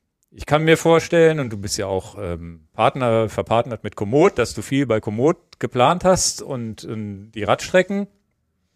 Bei so einer Schwimmstrecke stelle ich mir das schon ein bisschen schwieriger vor. Da muss man sich ja auch genau überlegen, wo schwimme ich, welche Strömungen sind da und den Notanker zu haben, möglichst schnell wieder an Land zu kommen. Ich habe auch im Buch gelesen, dass es richtiger Mist ist, irgendwas zu überqueren, da wo riesige Tanker rumfahren oder wo du dann vielleicht auch mal zu Fuß lieber drumherum gegangen bist. Und ähm, dann so Länder wie Russland. Wie plant man sowas? Ist es vielleicht sowieso egal, weil es sowieso nur eine Straße in die Richtung gibt und so weiter. Also das, das wäre ist ja der erste Schritt, wo du wahrscheinlich auch, ja, wie viel, wie viel Zeit steckt man da rein und wie plant man sowas? Ja, also ich wollte natürlich im, im Verhältnis zu auch den drei Ironman-Disziplinen sein und jetzt ähm, auch das, den Multiplikator von den 3,8 Schwimmen, 180 Grad von dem Marathon auch, auch beibehalten. Und ich wollte so wenig auch ähm, jetzt nicht immer wechseln zwischen einer Disziplin oder nächsten. Um die Welt zu gehen, wenn man Deutsch, in Deutschland startet, das geht natürlich jetzt nicht, dass man erst schwimmt und dann radelt und dann, dann läuft. Ähm, daher habe ich letztendlich die Radstrecke unterbrochen. Die anderen waren, waren ja schon am Stück. Für mich war es sofort klar, ähm, ich wollte ja ursprünglich auch durch die USA rennen. Das sind auch genau 5000 Kilometer. Daher war ganz klar, okay, das ist die Marathondistanz. Und dann habe ich geschaut, okay, wo geht, Radeln geht fast überall. Äh, wo kann ich schwimmen? Denn gegen die Strömung schwimmen geht nicht. Und äh, schwimmen auf dem, wegen, nicht wegen Wellen und Strömung, sondern in allererster Linie wegen Bootsverkehr ist auch nicht ganz ungefährlich. Daher ähm, habe ich da lange geschaut und ähm, bin zum Schluss gekommen, dass Kroatien die mit Abstand beste äh, Lösung ist, vor allen Dingen, weil es vorgelagerte Inseln gibt. Das heißt, es gibt auch ähm, weniger die Gefahr, dass man raustreibt und im Herbst ist da auch relativ wenig los. Und habe dann so die Route geplant, auch mit Grenzschließungen, was ist möglich. Ich äh, schaue mir das als allererstes immer auf ähm, Google Maps an, einfach so den ganz großen Überblick mit Ländern, äh, politisch gesehen, okay, komme ich da, wie geht es alles? Und gehe dann in Komoot in die Detailplanung rein und äh, schaue mir dann die Routen genau an äh, und ziehe ein bisschen umher, um, äh, sag ich mal, eine, eine schöne, aber auch äh, passende Route zu finden, ja. Okay. Das ist beim Schwimmen mit Komoot nicht einfach. Ich habe noch nicht gesehen das Symbol Schwimmplanung. ähm, also beim Schwimmen war ein bisschen, ein bisschen anders natürlich. Äh, Schwimmen habe ich mir, äh, letztlich gibt es ja auch so Apps zur, zur ähm, Segelnavigation, ja. Stimmt, ja. äh, wo dann auch ähm, ja, militärische Sperrgebiete und so Sachen, Industriehafen und alles eingezeichnet ist. wo man auch nicht überall vorbeischwimmen darf. Und ähm, hab und Strömungskarten natürlich und habe mir dann da so eine, eine Route geplant. Da war immer die Devise, äh, so wenig Querungen wie möglich. Also einfach in der Uferzone bleiben. Und äh, manchmal muss man natürlich irgendwie raus. Und auch die, die Logistik ist unglaublich schwierig, weil ähm, im Schwimmen ist es, ich schaffe ja nur irgendwie je nach Strömung zwischen 8 und 15 Kilometer im besten Fall, aber realistisch gesehen so 12, 10, 12, 13 am Tag. Ähm, das sind 30 Kilometer, das sind halt drei Tage, bis da wieder was zum Essen kommt. Ja. Ähm, daher auch da ähm, immer gucken, okay, wo ist der nächste Hafen, wo ich rein kann, um was zu essen zu finden. Ein, ein Partner von dir, den wir hier sehen, auch an, an Taschenhersteller Ortlieb, da habe ich gesehen, die haben dir ein Floß gebaut. Also das kann man nicht kaufen, das war dann eine Spezialanfertigung, nehme ich mal an. Ähm, genau, ich habe vorhin mit Ortlieb ähm, gesprochen und die haben mir dann ein maßgeschneidertes Floß äh, gebaut. Wie ein Anhänger. Ähm, äh, genau, genau. Das habe ich so mit einer Schnur um die Hüfte an mich dran gebunden und hinter mir hergezogen. Ähm, das Floß, also der Grundkörper, der ist von dem Ortlieb Track Rucksack. Also Ah. den, das ist derselbe Grundkörper. Da haben sie dann ein bisschen halt anstelle von den, von den Trägern haben sie dann äh, ein Fähnchen dran gemacht, dass mich die Schiffe sehen und halt eine Schnur und das ein bisschen umgebaut. Und ähm, an sich, das war perfekt und vor allen Dingen äh, 100, also ich habe auch nie Wasser drin gehabt, hat wunderbar funktioniert und ähm, bei äh, glatten Meer ohne, ohne Wellengang ist es auch gar kein so großer Unterschied. Aber wenn man dann, äh, dann so kleine Bugwellen von vorne hat, hat man halt immer ja, alle zwei, drei Sekunden so ein Zucken an der, an der Leine, was er wieder zurückzieht. ja, ja. Sieht klar. Ja, ich hatte kurz einmal vorhin noch mal zwei Sachen noch dazu. Ich bin Schwimmer und ich weiß, zu viel Strömung, du kommst, du schwimmst auf der Stelle. Das ist ja anders wie beim Radfahren. Wenn du da Gegenwind hast, kommst du ja trotzdem noch voran, wenn es auch mühsam ist. Beim Schwimmen kannst du einpacken. Da, da, Im Gegenteil, du kommst vielleicht sogar weiter zurück. Aber da hast du ja auch Tage gehabt mit Gegenwind, wo du oder mit Sturm, wo du gesagt hast, kann ich nicht ins Wasser gehen, ne? wo du dann Ruhetage machen musstest, ne? gezwungenermaßen. Äh, ja, ich habe ganz am Anfang einmal, ich glaube zwei Tage konnte ich nicht ins Wasser, dann nochmal irgendwie in der Mitte hatte ich nochmal zwei und am Ende nochmal kurz vor Dubrovnik schon auch nochmal, weil es ist auf dem Fahrrad Situationen, wo es wirklich, wirklich nicht geht. Ja, das kommt alle paar Jahre mal vor. Das muss dann schon irgendwie so ein Jahrhundertsturm sein. Schwimmen kommt das schon. Ähm, beim Schwimmen, das ist relativ, äh, kommt relativ oft vor. Also ähm, man kommt einfach nicht gegen an. Das, das Tracking ist mir noch eine, eine Sache gewesen. Beim Radfahren, klar, der Tacho. Ich hätte jetzt gedacht, packst du den Tacho einfach hinten in den, in den wasserdichten Rucksack. Einfach den Fahrradtacho in den Rucksack hinten aufs Floß. Hast du das so gemacht oder hast du die Uhr dafür genommen? Ähm, also ich habe mit äh, verschiedenen Dingen getrackt. Ich hatte immer einen, äh, so einen Spot-Satellitentracker dabei. Das wolltest du sowieso mal fragen, ne? Sonst, Stimmt, den ja. Tracker, ja. Entschuldigung. Ähm, einfach aus dem Grund, der ist, ähm, Satellitentracker funktioniert immer, kann auch nicht manipuliert werden. Also es ist irgendwie das, äh, ja, am verlässlichste, äh, was es gibt. Und was auch, ähm, ja, da, da kriege ich, da läuft, geht auch nie die Batterie aus oder so. Ich merke es zwei Tage vorher. Das, den habe ich immer dabei. Einfach damit's, damit ich alles sauber habe. Und ähm, mein, den lasse ich halt auf der Webseite mitlaufen. Und ansonsten im Tagesgeschäft äh, nutze ich auf dem Rad den äh, Wahoo und, äh, äh, und ja, die Uhr beim Laufen.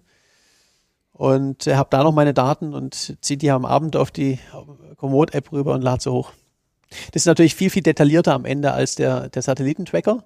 Aber ähm, ähm, ja, der Satellitentracker ist einfach äh, immer sofort auf der Webseite und Das ist die sichere Bank. es ist so ein bisschen Also ähm, da kann man dich auch jeder sehen, wo du gerade bist. Genau, Live. genau. Das, Da geht es um zwei Dinge. Äh, zum einen ähm, ja auch ein bisschen natürlich um die Glaubwürdigkeit, dass Leute mich auch, immer- auch wissen sollten, man kann theoretisch checken, schwimmt er da wirklich? Mhm. Und zum anderen auch, dass mein Vater und Familie halt wissen, wo ich bin und Und der, der. Punkt, Auch- der Punkt sich auch mal bewegt. äh, genau, Ne? genau, genau, ja. Ja, ja. Ja, ist ein Sicherheitsaspekt. Ja. Hast du denn auch so ein Notruf-SOS-Ding dabei gehabt oder ist das, das einfach das Handy, wie man es hat? Du warst ja in Ufernähe, da wird das Handy ja wahrscheinlich funktionieren. Äh, ja, aber natürlich, ich kann es ja im Wasser nicht rausholen. Oder würde halt riskieren, dass das Floß dann Wasser reingeht und dann wird es wirklich ähm, dumm. Ähm, ich habe so ein, ja, auf, dem, auf dem Trecker auch ein Notsignal drauf Okay, und das wird dann gesendet und okay. Ja. Hast du das schon mal jemals gebraucht? Dieses Äh, nee. Notsignal absetzen. Dank. Toi, toi, toi. Das heißt, du bist mit dem Rad von München nach Kroatien dann gefahren, dort ins Wasser gestiegen und das, da war ja der erste Punkt schon, was ich jetzt so mitbekommen habe, dass äh, das ja schon relativ schwierig war, im Meer zu schwimmen gegenüber dem Bodensee, der glaube ich auch flach ist. Ne? Bodensee ist glaube ich auch gar nicht so tief, oder? Das weiß ich nicht. Ja, in, in Ufernähe ist es, ist es normalerweise, siehst du immer den Grund, es ist nicht Genau. tief. Ja, Vor allen Dingen ist es Süßwasser. ja. Es gibt relativ wenig Strömung, wenig Wellen und ähm, alles ist ein bisschen berechenbarer als, als im Meer. Und im Meer bist du jetzt aber ohne Neoprenanzug oder mit Neopren? Äh, äh, mit, Neopren. mit Neo, klar. Okay, mit Neoprenanzug, okay. Und das heißt, du musstest auf einmal gegen Wellen ankämpfen, als noch relativ unerfahrener Schwimmer und ähm, gleichzeitig mit dem Wa- Salzwasser kämpfen, was natürlich auch, ja, und dann Neoprenanzug, der steuert ja auch irgendwann zwischendrin immer mal wieder, ne? Ja, die ersten Tage waren, um ehrlich zu sein, die, die absolute Hölle. Ähm, ich habe massiv Probleme mit, dem, mit den Steuerstellen gehabt vom Neoprenanzug. Der ist halt für 3,8 Kilometer Schwimmen gemacht und, und, und nicht für, für 10 und das jeden Tag. Ja. Ähm, Quallen hatte ich auch, auch Probleme mit. Ähm, deshalb mir auch, der Bart hat so ein bisschen geschützt natürlich. Aber die sind dann in, auf die Nase und in, auf die Stirn ähm, auch unangenehm. Und ähm, ja, Strömung, Wellengang, viel, am Ende konnte ich auch, auch nichts mehr trinken außer Wasser, weil einfach alles entzündet war. Okay. Und ähm, vor allen Dingen nicht, es heilt ja auch gar nichts im Salzwasser. Also ich habe mir Ja, am, ja. am ersten Tag habe ich mir zum Beispiel auf äh, nachts, wo ich auf, ans Ufer geklettert bin, auf so spitzen Felsen einen, einen kleinen Schnitt zugezogen am Fuß, den, der ist dann halt Wochen später immer noch da. Also was ich mir vorstelle, ist auch, also weil ich es ein kleines bisschen nachvollziehen kann, auf gar keinen Fall diese Distanzen. Man kann als Schwimmer im Meer nicht vermeiden, dass man ein kleines bisschen Salzwasser du auch mal schluckst. Und wer das schon mal miterlebt hat, manchen Leuten wird so übel von diesem Salzgeschmack auch im Bauch, dass die sich ja auch übergeben müssen und so. War das auch ein Thema, dieses Salzwasser ab und zu mal so ein bisschen ungewollt natürlich zu trinken? Habe ich natürlich gemacht, aber habe jetzt da nicht mich übergeben müssen oder so. Okay. Aber man hat natürlich schon öfters auch irgendwie ein ungutes Gefühl im, im Magen. Das gehört, das gehört leider auch mit dazu. Und Ähm, logis logistisch war es ja dann auch so, aus dem Wasser raus ist es ja nicht so, dass du dich am Ufer gleich hinlegen konntest und schlafen konntest, sondern hast, hast du wahrscheinlich ein paar Schuhe vielleicht auch mitgehabt, wo du und, und sicherlich auch irgendwie normale trockene Klamotten und musstest ja dann auch erstmal irgendwo hin marschieren oder fahren oder was auch immer. Manch, oft ja Gott sei Dank mit Freunden, glaube ich auch, oder mit Leuten, die dir gefolgt sind, um irgendwo was zu essen zu kriegen, zu schlafen und so weiter. Ne? Das ist, glaube ich, in den anderen Sportarten einfacher, weil da läufst du oder fährst du einfach zum Ziel und fährst von da aus weiter. Das war sicherlich auch eine Herausforderung. Ne? Äh, ja, absolut. Die Logistik ist die, ist die Hölle. Also ich war fast die komplette Zeit auch komplett alleine. Ähm, es war irgendwie ganz am Ende vor allen Dingen ein paar Leute ähm, dann da, äh, wo ich dachte, Prof, nee, komm bin. Aber ähm, ich bin, ich habe nicht mehr Platz für ein Zelt gehabt. Ich habe einen Satz Kleidung gehabt, äh, ein paar Schuhe und einen Schlafsack und eine Isomatte und, und, und ein bisschen Essen und Trinken und das war's. Und äh, weil die Distanzen so kurz sind beim Schwimmen, ist es so, wenn ich jetzt merke, okay, in einer halben Stunde ist Sonnenuntergang, da schaffe ich einen Kilometer. Und auf dem Kilometer, da muss ein guter Platz kommen. Beim Radfahren, ja, dann ralle ich halt noch zehn Genau. Kilometer und dann, dann lege ich mich irgendwo in den Wald oder so, da Ja, kommt ja. immer irgendwas. Ja, bin bei dir. Und ähm, da bin ich dann oft auf irgendwelchen Felsen gestrandet, äh, teilweise auch im Regen. Und die Schlafplätze waren wirklich nicht, äh, nicht, Da kannst du alle- doch nicht, immer die liegen. besten. Du kannst doch nicht auf, auf schroffen Felsen schlafen. Ja, man muss halt dann irgendwie so notgedrungen einen, einen Platz finden. Aber es war oft äh, schwierig. Und auch Essen. Ähm, ich konnte ja letztendlich in, musste in den Hafen schwimmen und dann ja in den nächsten Supermarkt laufen, einkaufen und wieder zurück ins Wasser. Und Ja, wenn die Supermärkte einfach, das waren halt manchmal längere Distanzen. Und äh, man verschätzt sich auch schnell, weil wenn es eine Strömung gibt, Ja, ja. ich plane ein, okay, in äh, 25 Kilometer zum nächsten Supermarkt, äh, schaffe ich das bis morgen? Ja, gehen wir mal von aus, gebe Gas und dann gibt es eine Strömung und dann dauert es halt einen Tag länger und dann habe ich nichts mehr zu essen. War dir das vorher so bewusst oder ist das wirklich etwas, was du dann in dem Augenblick, wo du es gemacht hast, erst erfahren hast und lernen musstest? Also es war mir bis zu einem gewissen Grad natürlich auch bewusst, wurde mir auch von vielen Leuten gesagt. Ähm, die meisten, auch gerade Segler und Schwimmer und Triathleten, die das ein bisschen gewusst haben, haben gesagt, das geht nicht, das schaffst du nicht. Äh, aus genau diesen Gründen. Und ähm, ich musste dann natürlich, aber ich bin ja Optimist und Ja. sage, ja, ja, ihr habt ja schon alle recht, dass das passieren kann, aber wird schon nicht so schlimm sein. Ähm, äh, passt alles. Ähm, und das ist auch die einzige Einstellung, wie man sowas schaffen kann. Okay. Das Schwierigste ist aber beim, beim Swimpacking ähm, das Mentale, weil äh, es passiert ja nichts. Man sieht den ganzen Tag nur Wasser. Siehst du denn wenigstens Fische Untergrund oder ist das schwarz unter dir, mehr oder weniger? Kommt drauf an, wo man, also zum Glück schwarz nicht. Äh, Ja. Die, die Adria in Kroatien ist äh, helles Wasser, also man sieht die Hände und alles, ist noch besser. Ähm, aber wenn man jetzt nicht wirklich direkt an der Küste ist, da sieht man natürlich was unter sich. Aber den Großteil der Zeit ähm, ist es halt tief. Hm. Und Fische, ganz, ganz wenige, Plastikmüll ein bisschen mehr. Ja, Und, mehr als Fische. Äh, ja, und Kühlschränke, und Bierflaschen, alles Mögliche. Mhm. Also sehr erschreckend, was da alles, äh, alles auf dem Grund liegt und, äh, und rumschwimmt. Und ja, man sieht, man sieht nichts. Man sieht natürlich irgendwann die, die Landschaft am Rand, aber halt unglaublich langsam. Und Musik hören kann man auch nicht. Also Mentalbeschäftigung, Das da, hilft- heißt, eigentlich, da hilft das- die weiße Wand. eigentlich ist das weiße Wandtraining fürs Schwimmen am besten Äh, gewesen. genau, ne? genau. Ja, ja, okay. Verstanden. Was Aber- war denn, ach so, Nee, nee, alles gut. Aber keine Angst. So beim, beim, ich kann ja mal was aus, erstmal frage ich dich wirklich keine Angst mit diesem, ich gucke in dieses schwarze oder dunkelblaue Loch. Da keine Angst. Das macht dich nicht wahnsinnig. Also ich hatte bei den, bei den Querungen, ähm, Angst ist das falsche Wort, aber ähm, teilweise doch schon ein, ein mulmiges Gefühl. Ähm, auch tagsüber, aber nachts insbesondere. Ja, ja. Ähm, einfach auch, weil es ist auch nicht ungefährlich, wenn ein Schiff kommt. Wenn mich das nicht sieht, dann äh, das ist wie wenn man über eine Autobahn rennt. Es hat einfach die zehnfache Geschwindigkeit von mir. Ähm, wie soll man da wegkommen? Ich, ich, ich muss das kurz mal sagen, weil mir das sofort im Kopf ist. Ich, ich bin ja Beckenschwimmer gewesen und ein bisschen Triathlon habe ich auch gemacht, aber so wenn das so tief dunkel, blau, schwarz, so wenn man so weiß, wow, da geht das so tief runter.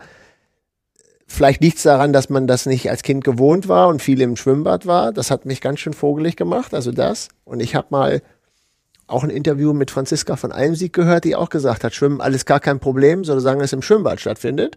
Aber wenn ich aufs Meer rausschwimme und habe diese Tiefe und diese Sache, da kriegt sie auch Angst. Und das war eigentlich das, was ich meinte mit Angst. Gefahren mit, mit, mit, mit Schiffen, ganz klar. Aber ähm, ja, das ist, so, also, ist ja interessant, dass du das nicht so hast mit, dieser, mit diesem schwarzen Fleck unter dir. Das ist es dann nicht. Ähm, Angst nicht, nee. Ähm, ich hatte, wo ich in die Dunkelheit gekommen bin und da ist dann wirklich alles, da siehst du einfach Da gar ist nichts mehr. draußen alles auch schwarz. Ja, aber auch unter mir und, und draußen. Und das ist auch so eine, eine tiefe Stelle im Wellebit-Kanal. Also ich weiß auch, da geht's ähm, über 1000 Meter runter. Unter dir Ja, ja. ist gar nichts und das ist einfach nur schwarz. Das will mein Kopf nicht. Ähm, da ist es so, ich habe ja vorher die, die, die Height-Statistiken alle angeschaut. ja, aber, ja, ja, das, aber man fragt sich dann trotzdem, was ist da unter mir? Und Mhm. ähm, rational weiß ich, ja, da kommt nichts, aber ähm, kein gutes Gefühl. kein gutes Gefühl ist dann wenigstens was. Ne? Ja, ja, also Respekt auch davor. Ich glaube, ich würde daran scheitern. Also, dass ich das würde mein Kopf. Also, es geht ja auch nicht um mich, aber interessante Frage. was war denn der schönste Moment auf der Schwimmstrecke? Gibt es da irgendeinen Moment, wo du sagst, boah, das war ein Highlight? Schwierig, also ähm, eins so auszuwählen, weil selbst äh, bei sowas äh, wie Schwimmen gibt's doch auch äh, praktisch jeden Tag auch sehr schöne Momente. Ähm, also es gibt zwei. Also zum einen, der erinnere ich mich an einen Tag, das war die, das war die Hölle. Ich bin irgendwie sie, acht Stunden oder so geschwommen und ich musste, weil ich nichts mehr zu essen hatte.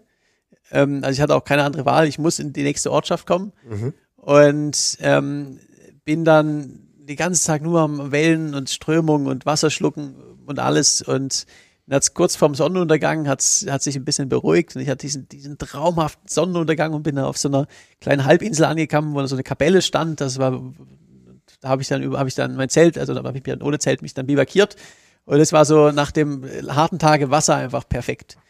Und dann natürlich die Ankunft in Dubrovnik. Also Dubrovnik ist ja eine wunderschöne Altstadt und vor allen Dingen da aus dem Wasser zu gehen und zu wissen, ich muss nie wieder schwimmen, das war, war natürlich schon überragend. Okay. Jetzt das Gegenteil. Was war denn der schlimmste Moment auf der Schwimmstrecke?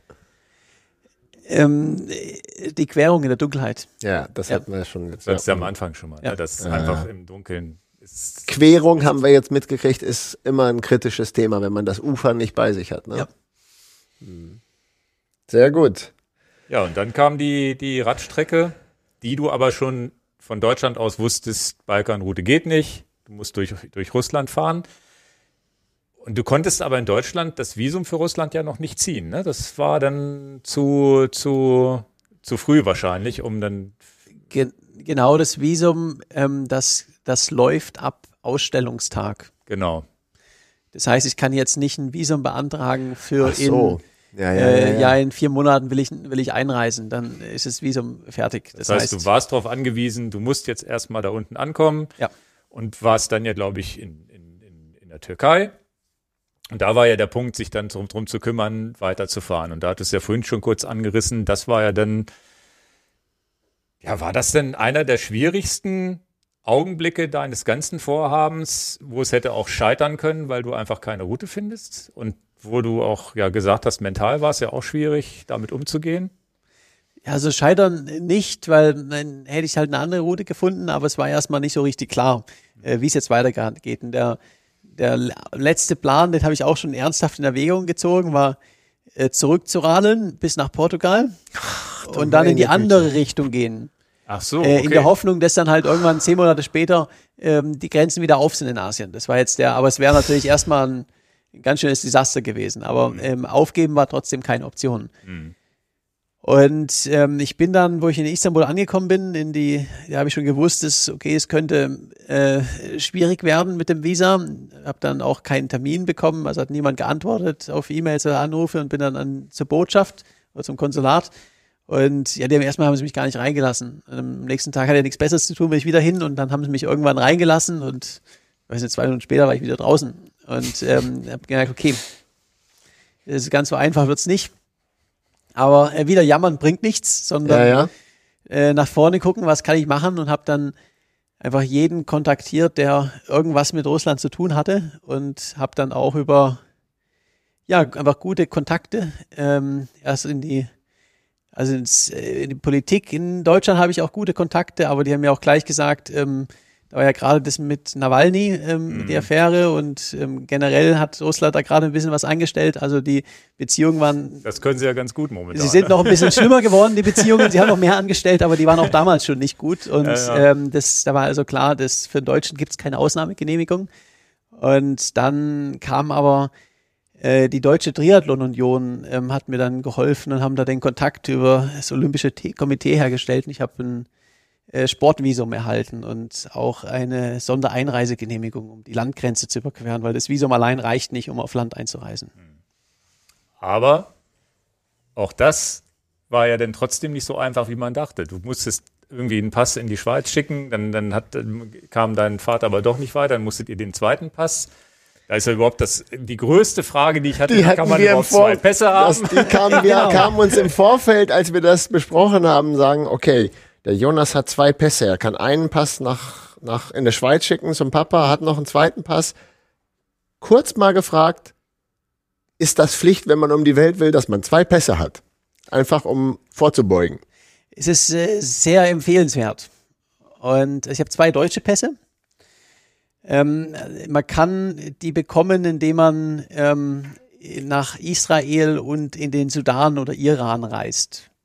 Okay. Äh, weil wenn man einen Israel, ähm, israelischen Stempel drin hat, und man bekommt ja, die Israelis machen keinen Stempel rein, aber man sieht an den äh, Grenzübergängen doch irgendwo, dass man in Israel war, dann äh, wird einen der Sudan und der Iran nicht mehr reinlassen. Ach so. Und wenn man das ähm, ähm, ja auf dem Rathaus oder am besten noch an höherer Stelle erklärt, dann ähm, bekommt man ähm, von den deutschen Behörden auch relativ problemlos einen zweiten Pass ausgestellt. die sehen auch identisch aus. Da steht nicht Pass 1, Pass 2 drin, Ja, sondern das die sind einfach zwei legitime Pässe, ja. Interessant. Und da reicht es, dass ich da, muss ich da von Eidesstadt versichern, dass ich so eine Reise vorhabe, oder reicht es, ich sag das mal, ich will das mal machen? Äh, Sie haben mich schon, äh, Sie, Sie, Sie haben mich schon auch genau gefragt nach, ähm, nach ähm, Reiseroute, nach Belegen und so weiter. Ich habe Ihnen dann halt ein paar Zeitungsartikel in FAZ und so gezeigt und dann war es auch okay. gut. Ähm, Aber ohne das wäre es so nicht so einfach. Äh, wahrscheinlich ein bisschen schwieriger, ja. Und äh, habe also zwei Reisepässe gehabt, weil man kann das Russland-Visum nur in einem Schengen-Land bekommen. Und äh, das nächste wäre jetzt, also Bulgarien, Rumänien sind EU, aber kein Schengen. Ähm, Das heißt, das nächste Land wäre Griechenland gewesen. Da gibt's aber eine Woche ähm, Quarantäne bei der Einreise. Okay. Äh, Also gab es damals zumindest und das wollte ich nicht. Und ähm, habe dann ja meinen Pass zu mein, meinem Vater in die Schweiz geschickt äh, mit einer Vollmacht, dass er dann äh, zur Botschaft geht und den Pass abholt und ich bin schon mal losgeradelt. Und der Pass soll dann per Express in die Ukraine kommen. Also guter Plan, aber es hat dann doch ein paar Hindernisse gegeben. Also zum einen ähm, waren dann äh, ja äh, bürokratische Kleinigkeiten, ähm, die da ähm, noch überkommen werden müssten. Also zum einen, äh, mein Pass hat ein bisschen, da ist mal ein bisschen Wasser dran gewesen. Äh, ist überall durchgekommen, aber, aber die, der russische Beamte hat auf jeden Fall gesagt, das kann er so nicht annehmen. Jetzt brauche noch ein handgeschriebenes Dokument, ähm, dass ich das Risiko eingehe, dass man mich damit vielleicht nicht reinlässt. Und ähm, das sind dann so Sachen und das muss dann wieder irgendwie vereidigt werden und ähm, das ja. Ganze wird sehr bürokratisch. Beglaubigt. ne? Handgeschriebenes Dokument, total easy, gar kein Problem.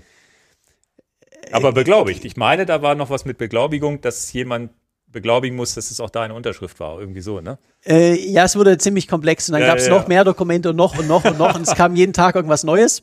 Also handschriftlich war WhatsApp. Ähm, also ich habe das am Ende auf einem, ähm, das ging dann auch, weil die, weil die, die Botschaft irgendwie auch wieder schließt und mein Vater irgendwie, ja, in einer Viertelstunde macht die Botschaft zu, was machen wir? Und äh, ich habe dann ja auf einer, auf einer, ich glaube eine Servierte war's, ähm, habe ich mit einer, ich hatte auch nur noch so eine Kugel, nur noch die Mine von einem Kugelschreiber habe ich irgendwo bekommen, habe das dann auf auf einem, eine Serviette geschrieben und ein auf Foto einem, gemacht? auf einem Autodach, auf einer, auf einer Serviette mit einer Kugelschreibermine habe ich dann da so äh, was hingekritzelt, habe ein Foto gemacht und habe das äh, den geschickt und sie haben es tatsächlich angenommen. als, als WhatsApp-Bild einer servierten Genau. geschriebenen Vollmacht. Genau. Das ist die beste Vollmacht, die es geben kann. Und äh, dann hat auf jeden Fall mein Vater irgendwann den Pass abholen können. Ich bin auch schon, da war ich Okay. so in Odessa, glaube ich. Also habe noch irgendwie so eine Woche gehabt bis nach Kharkiv an der Grenze. Und mein Vater hat den Pass losgeschickt, aber der hat dann erst ist das Dach im Logistikzentrum in Holland einges- eingestürzt. Das kann man nicht glauben. Da lag mein Pass drunter. Ähm, dann war der irgendwie drei Tage später draußen und dann haben die, hat, haben die, haben die Mitarbeiter am Frankfurter Flughafen gestreikt und ähm, irgendwann kam mein, mein Pass dann per LKW in die Ukraine und hat dann irgendwie, ich glaube, zwölf Tage hat er nochmal gebraucht, bis er dann in Kharkiv ankam. Okay. Jetzt hast du zwei Orte genannt in der Ukraine, die wir jetzt auch jeden Tag irgendwie in den Nachrichten hören, bedauerlicherweise. Odessa und Charkiw. Ähm, in Charkiw habe ich in einem Buch gelesen, sind dir Leute von dem örtlichen Audax-Team entgegengekommen, um dich zu begleiten. Alles wahrscheinlich über Instagram, dass es die Connection herstellt. Ähm, ist fast so ein bisschen bedrückend eigentlich im Podcast darüber zu reden, aber wir müssen es ja auch ansprechen. Hast du zu denen jetzt aktuell noch Kontakt und wie sind da die Verbindungen noch zu denen? Würde Ähm, mich ja schon interessieren. Ja, ich war ja auch ähm, fast zwei Wochen dort in Kharkiv, habe gewartet und die haben das so ein, so ein richtiges Großereignis daraus gemacht und Ja. haben mich äh, rumgeführt und Radeln genommen und alles. Ja. Also das war super und ähm, ich habe mit einigen noch Kontakt. Äh, es ist äh, also grausam, die, die, die Stadt äh, gibt's so nicht mehr. Sie ist einfach, äh, wird komplett zerstört und ähm, einer von den Radlern dort auch, der kämpft und der andere ist geflohen und äh, sind also alle also grausam und was sie auch sagen, ähm, äh, die äh, Russland bombardiert auch ähm, Krankenhäuser, Zivilbevölkerung, alles. Also es ist das hast du auch jetzt von denen erfahren ja, ja, aus erster Hand. Genau, also aus erster Hand die ähm, ja, Krankenhäuser, Schulen wird einfach alles mit bombardiert. Und äh, ja, unglaublich hart, weil ich, ich sehe auch teilweise Bilder jetzt in den Medien da von Gebäuden, die komplett zerstört sind. Da stand ich davor. Also ähm, es ist ähm, noch ein bisschen näher dann einfach. Also du, es war ja für uns alle eine Schockwelle dieser Donnerstag, als der Krieg losging, aber für dich dann ja ganz besonders, weil du ja ein noch einen viel größeren persönlichen Bezug da hattest, Freunde da hast vor Ort. Also für mich war es, als ich dein Buch gelesen habe, das war ja vorher schon geschrieben, bevor es den Krieg überhaupt, wo man überhaupt drüber nachgedacht hat, wo, wo mir schon mulmig war, als ich das Buch gelesen habe, wo ich dachte, krass, der war da, Odessa. Vor allem äh, Kharkiv, so spricht ja. das, glaube ich, aus. Ne? Das äh, ist ja eine Ortschaft, die habe ich vorher in meinem Leben noch nie gehört, aber für dich war das für zwei Wochen dein Zuhause, in Anführungsstrichen. Ist ja schon krass. Und dann natürlich das äh, Thema Russland, also auch ein Land, was du danach bereist hast, auch wenn die Zollbeamten vielleicht ein bisschen doof sind und dich abends wieder nach Hause schicken und dann morgens erst reinlass, reinzulassen, am dritten, am dritten Checkpoint, ne? drei, drei Checkpoints durch und äh, genau, genau. Und am letzten wurde ich wieder zurückgeschickt.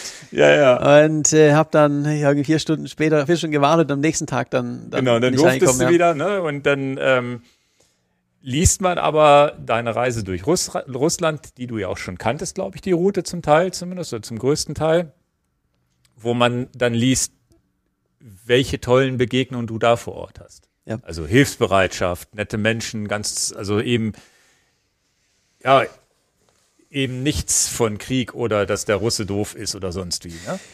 Ähm, ja, das, das muss ich auch ganz klar sagen. Das ist jetzt das, das, das dritte Mal, dass ich in Russland bin, ähm, gewesen bin. Ich habe das Land zweimal der Länge nach komplett durchquert. Und diesmal waren es ja über zwei Monate, dass ich dort war. Und ich habe fast ausschließlich, also nur die LKW-Fahrer, die sind ein bisschen arg aggressiv, aber ähm, abgesehen davon, äh, ich habe super nette, hilfsbereite, offene Menschen gesehen, die auch keinen auch kein Krieg wollen, sondern die ähm, mich unglaublich nett behandelt haben, genauso wie in der Ukraine auch.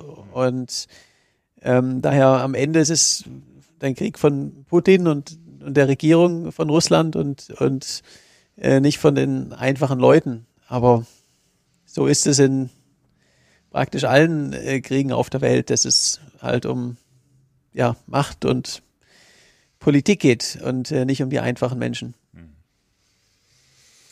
Na gut, kommen wir zurück zur guten Laune, hoffentlich, zum Radfahren. Was ich hochinteressant fand, durch Russland bist du jetzt natürlich dadurch, dass die Route ändern musstet, haben wir schon gehört, mit Kältekammer, Kleidung und sonst wie durch, durch, durch, durch ein sehr, sehr kaltes Land gefahren und sehr widrige Bedingungen. Eine wichtige Geschichte, die ich mit rausgehört habe, ist, dass du ja extrem langsam fahren musstest, um nicht zu frieren. Ähm, ja, also extrem langsam jetzt auch nicht, aber ich muss halt aufpassen, dass ich nicht schwitze. Genau. Das heißt, gerade im flachen es geht, aber wenn es hoch und runter geht vor allen Dingen. Äh, runter zu es wird kalt, hoch zu es äh, schwitzt man eine Dauernjacke. Ähm, also da äh, muss ich mich auch hoch zu ausbremsen, damit ich nicht schwitze. Das heißt, ziehst du denn berghoch auch die Daunenjacke aus, um, um solche Sachen, oder hilft das gar nicht, weil wenn das da drunter, wenn du irgendwie, oder musst du einfach so langsam wie möglich fahren. Und die Kälte lässt einen ja auch nicht so schnell schwitzen. Das kommt ja noch mit dazu. Äh, ja, es hängt immer ein bisschen davon ab, wie lang der Anstieg ist, vor allen Dingen, ob es Wind gibt. Ja. Ähm, bei so kurzen Hügeln vor allen Dingen macht es einfach keinen Sinn, immer wieder anzuhalten und ja, ja, auszuziehen. Ich habe es dann oft vorne aufgemacht und bin halt langsamer gefahren, als ich normalerweise fahren würde. Aber das, woher wusstest du das mit dieser Kälte? hast du das äh, durch irgendwelche Bergsteiger oder sonst wie erfahren? Also ist ja ganz klar, das merken wir ja auch. Ich, ich habe die Handschuhe schwitzen voll, Berg hoch und Berg runter frieren mir die Finger ab. Wo hast du die Info her gehabt oder ist das auch schon Erfahrung gewesen? Ähm, zum einen natürlich auch viel Erfahrung, aber ich habe auch im Vorfeld mit, ähm, ja, zum Beispiel Polar-Expeditionstrainern ähm, gesprochen, okay. um einfach da nochmal Erfahrung zu bekommen. Und äh, bei der Kälte, äh, Feuchtigkeit ist, was kalt macht. Mit mhm. der richtigen Ausrüstung ist eine trockene Kälte da ist minus 20 Grad auch vollkommen in Ordnung. Mhm. Äh, ungemütlich es, wenn Feuchtigkeit da ist. Und ist das Merkmal, merkst du denn die Punkte, wo du eigentlich, wo du sagst, oh, jetzt fängst du gleich an zu schwitzen, weil du musst ja kurz vorher diesen ja, Punkt das, abpassen. Das merkt man ja. Okay. Ja, krass. Also war für mich komplett neu, dass das, dass das sozusagen der Schlüssel ist, um in der Kälte überleben zu können. Was machst du, wenn du doch mal aus Versehen geschwitzt hast? Ja, dann, dann weiß man, oh, das könnte irgendwann kalt und ungemütlich werden. Dann musst Äh, genau, also es ist äh, nicht nur mit dem Schwitzen, sondern ähm, auch wenn man irgendwie mal die Wasserflasche irgendwie ein bisschen was vergossen hat oder so. Ähm, aus irgendeinem Grund wurde der Handschuh nass oder sowas, dann, Ja, weiß, ja. Man, dann weiß man auch, okay, das, wird- das wird Okay. unangenehm. Ja. Zu der Technik, ähm, Fahrradtechnik. Was, was ist, du hast gesagt, Tretlager ist kaputt gegangen, Lager in deinem Hinterrad, hast du gesagt, sind auch mal kaputt gegangen. Wie war es mit Bremsbelegen, Verschleiß allgemein? Ist da nochmal für die Fahrradzuhörer jetzt hier auch nochmal was, wo du sagst, eigentlich bin ich ganz erstaunt, wie alles gut gehalten hat, oder hast du da noch andere Sachen, die du sagen kannst, was, was da wirklich kaputt gegangen ist, was dich wirklich belastet hat? Also es hat äh, alles gehalten. Die äh, Komponenten waren natürlich schon ein bisschen, ein bisschen mehr mitgenommen, als, als das jetzt in Europa der Fall wäre. Einfach weil es von dem Schneematsch, Salz und allem, was es halt einfach angreift und immer das Einfrieren, Auftauen im, im Wechsel. Die äh, richtigen Probleme hatte ich ähm, letztendlich mit Tretlager und äh, die Lager von den Laufrädern. Aber jetzt gar nicht so mit Kette und Bremsbelege und Reifen, Reifenpannen. Äh, Ich hatte eine Reifenpanne, Eine. eine ja. Äh, da hatte ich allerdings noch das, das Problem, ähm, dass mir, äh, ich bin irgendwann wieder auf Tubeless gewechselt, wo es dann nicht mehr ganz so kalt war. Und ähm, aber weil wegen dem ganzen Salz und allem und, und Einfrieren und Auftauen und der ganze Schneematsch, ähm, das Ventil war erodiert vom Tubeless. Ich habe das also nicht mehr rausbekommen aus der Felge, also keine Chance. Okay. Und äh, war auch irgendwie wieder mitten im Nirgendwo. Und ich habe einen Schlauch äh, gehabt. Also ich wusste, Ja, ich aber du muss musst das Ventil ja vorher rausmachen. Genau. Und dann bin ich damit zum Automechaniker und der hat mir das äh, mit einer Flex ähm, einmal abgesägt. Und das ist, jetzt, das ist jetzt das neue Laufrad, was ich habe in meinem, in meinem alten Laufrad. Ähm, das hat mein, mein Vater fährt das jetzt aktuell und er, er muss aufpassen, dass er an Bergen nicht zu langsam wird, weil das Ventil ist halt noch in der Felge drinne. Und äh, so ab 10 km/h wird es nach außen gedrückt, dann hört man es nicht mehr. Aber Ach, man- das klappert jetzt man- in seiner Felge rum. Genau. Ist nicht dein Ernst. Doch, doch, wenn er, aber das ist, ja, das ist ja- auch gut für ihn, das ist Motivation, weil Ja, wenn der immer so die Berge hochschleicht, dann, dann klappert's halt. Wenn er schneller fährt, dann hat er seine Ernst. Ruhe. kannst du doch nicht machen, Mensch. Das heißt, das kleine Stückchen. Das kriegt ihr nicht mehr aus der Felge auch raus. Nee, natürlich nicht. Es ist ja drin. Naja, aber dann musst du ein kleines bisschen Bauschaum reinspritzen und dann einmal das an die Stelle machen, dann klebt das dafür immer. Ja, Na gut, oder ist der- jetzt nicht, er fährt ist jetzt nicht das Thema. Der, Oder er fährt einfach ein bisschen schneller. oder der Genau, Vater der fährt wird einfach ein schnell. bisschen Das ist schneller. doch nicht zu fassen, lässt die mit so einem klappernden Hinter. Also, okay. Das heißt, der, der Papa fährt dein Fahrrad jetzt. Was ein Weihnachtsgeschenk. Das Ein war sein Fahrrad. Weihnachtsgeschenk, okay. Super. Naja, und dann seid ihr in äh, Vladi oder bist du in Vladivostok Vostok angekommen, hattest ursprünglich geplant, mit dem Schiff überzusetzen in die USA. War das zu dem Zeitpunkt schon klar, dass USA nicht geht? War das auch, oder das war wahrscheinlich bei Abreise noch nicht klar, ne? Ähm, also auch da habe ich ein bisschen gepokert. Ähm, ich war vor bei meinem letzten Projekt ja im Sudan und im Iran. Das heißt, man ist da auf so einer äh, ja, Art Terror-Watchlist in den USA und ähm, bekommt kein ESTA mehr. Das heißt, äh, man muss äh, zur ähm, Sicherheitsfreigabe in eine US-Botschaft zum Interview. Das war mir klar. Ähm, ich war aber in der Hoffnung, dass ähm, die waren Corona-bedingt geschlossen, die, äh, die Botschaften. Und Das heißt, du haben- kamst noch nicht mal in die Botschaft. Genau, ich habe auch keinen Termin bekommen bei der Botschaft und hatte halt die Hoffnung, dass bis dann, bis ich da bin, irgendwie ein halbes Jahr später, wir wussten ja nicht, wie lange Corona dauert, ähm, irgendeine Botschaft schon wieder aufhaben wird und ich mein Visa bekomme. Oder ich einfach durch Kanada rennen kann, das wäre ja auch in Ordnung gewesen. Man braucht nämlich, wenn man die Landgrenze über, überquert, kein äh, Visum aus Kanada. Ähm, das wäre also auch nochmal eine Möglichkeit gewesen, aber ähm, Kanada hat komplett zugemacht und die USA, ähm, ja, ich habe kein, Kein Visum. kein Visum gehabt. Und Mexiko war dann die, äh, ja, das einzige Land, was mich reingelassen hat, aber manchmal passieren auch aus, äh, aus, von, aus Pech auch gute Dinge. Aber deine Idee war, das habe ich gelesen, das können wir hier auch nochmal sagen, so klimaneutral wie es nur geht zu reisen. Und äh, du warst auf der Suche nach, können wir ja hier sagen, nach einem Segelschiff. Irgendwie so Oder ein, Containerschiffe, ne? oder irgendwie, wo du mit konntest, oder? Äh, genau, also ich wollte das klimaneutral machen und ähm, über die Ozeane segeln ursprünglich. Ja. Ähm, mir war dann, wo ich in Russland äh, durch bin, wurde mir schon klar, Segelboot könnte, wird, wird ganz schwierig. Ich habe auch angefangen, nach Frachtschiffen zu suchen. Ja. Am Ende äh, im Winter ist äh, der Pazifik in Russland zugefroren. Das heißt, die Segelboote, die sind alle in Korea, Japan oder weiter südlich. Und die russischen Seegrenzen, die waren zu für, für Segelboote. Das heißt, es gab an der russischen Pazifikküste äh, kein Segelboot. Gab einfach keins. Und äh, Frachtschiffe, äh, es wäre sogar eins dann tatsächlich von, von Vladivostok nach, nach Mexiko gefahren. Und ich bin auch bis an auf hohes Management gekommen in der Firma, also eine große Reederei. Und dann irgendwann haben die mir gesagt, selbst unser CEO darf, darf nicht auf, auf unser Boot aktuell, weil Corona. äh, Corona, genau, wenn wenn wenn es einen Corona-Fall gibt, wird es zwei Wochen lahmgelegt und es kostet einen zwei bis vielleicht dreistelligen Millionenbetrag. ähm, ähm, keine Chance, Okay. Vergiss es, dich wird keine Reederei mitnehmen. Das heißt, so eine Schiffscrew ist auch so eine Gruppe für sich. Äh, die leben in der Blase, genau. Also die sind, die Schiffscrew, ich weiß nicht, wie es heute ist, aber vor, vor einem Jahr, die sind ähm, in der Blase gewesen, wo du nicht raus kannst. Also die sind teilweise Mon ein halbes Jahr oder zehn Monate einfach zusammen gewesen auf dem Schiff. Und dann gab es nur die einzige Möglichkeit, die dann wirklich war, war dann der Flieger. Mal Genau. eben schnell einen Flug von Vladivostok nach Mexiko buchen. Das, das ist auch nicht so die direkte Linie, die man so buchen kann. Oder Ähm, ja, war- erzähl ruhig, wie hast du das?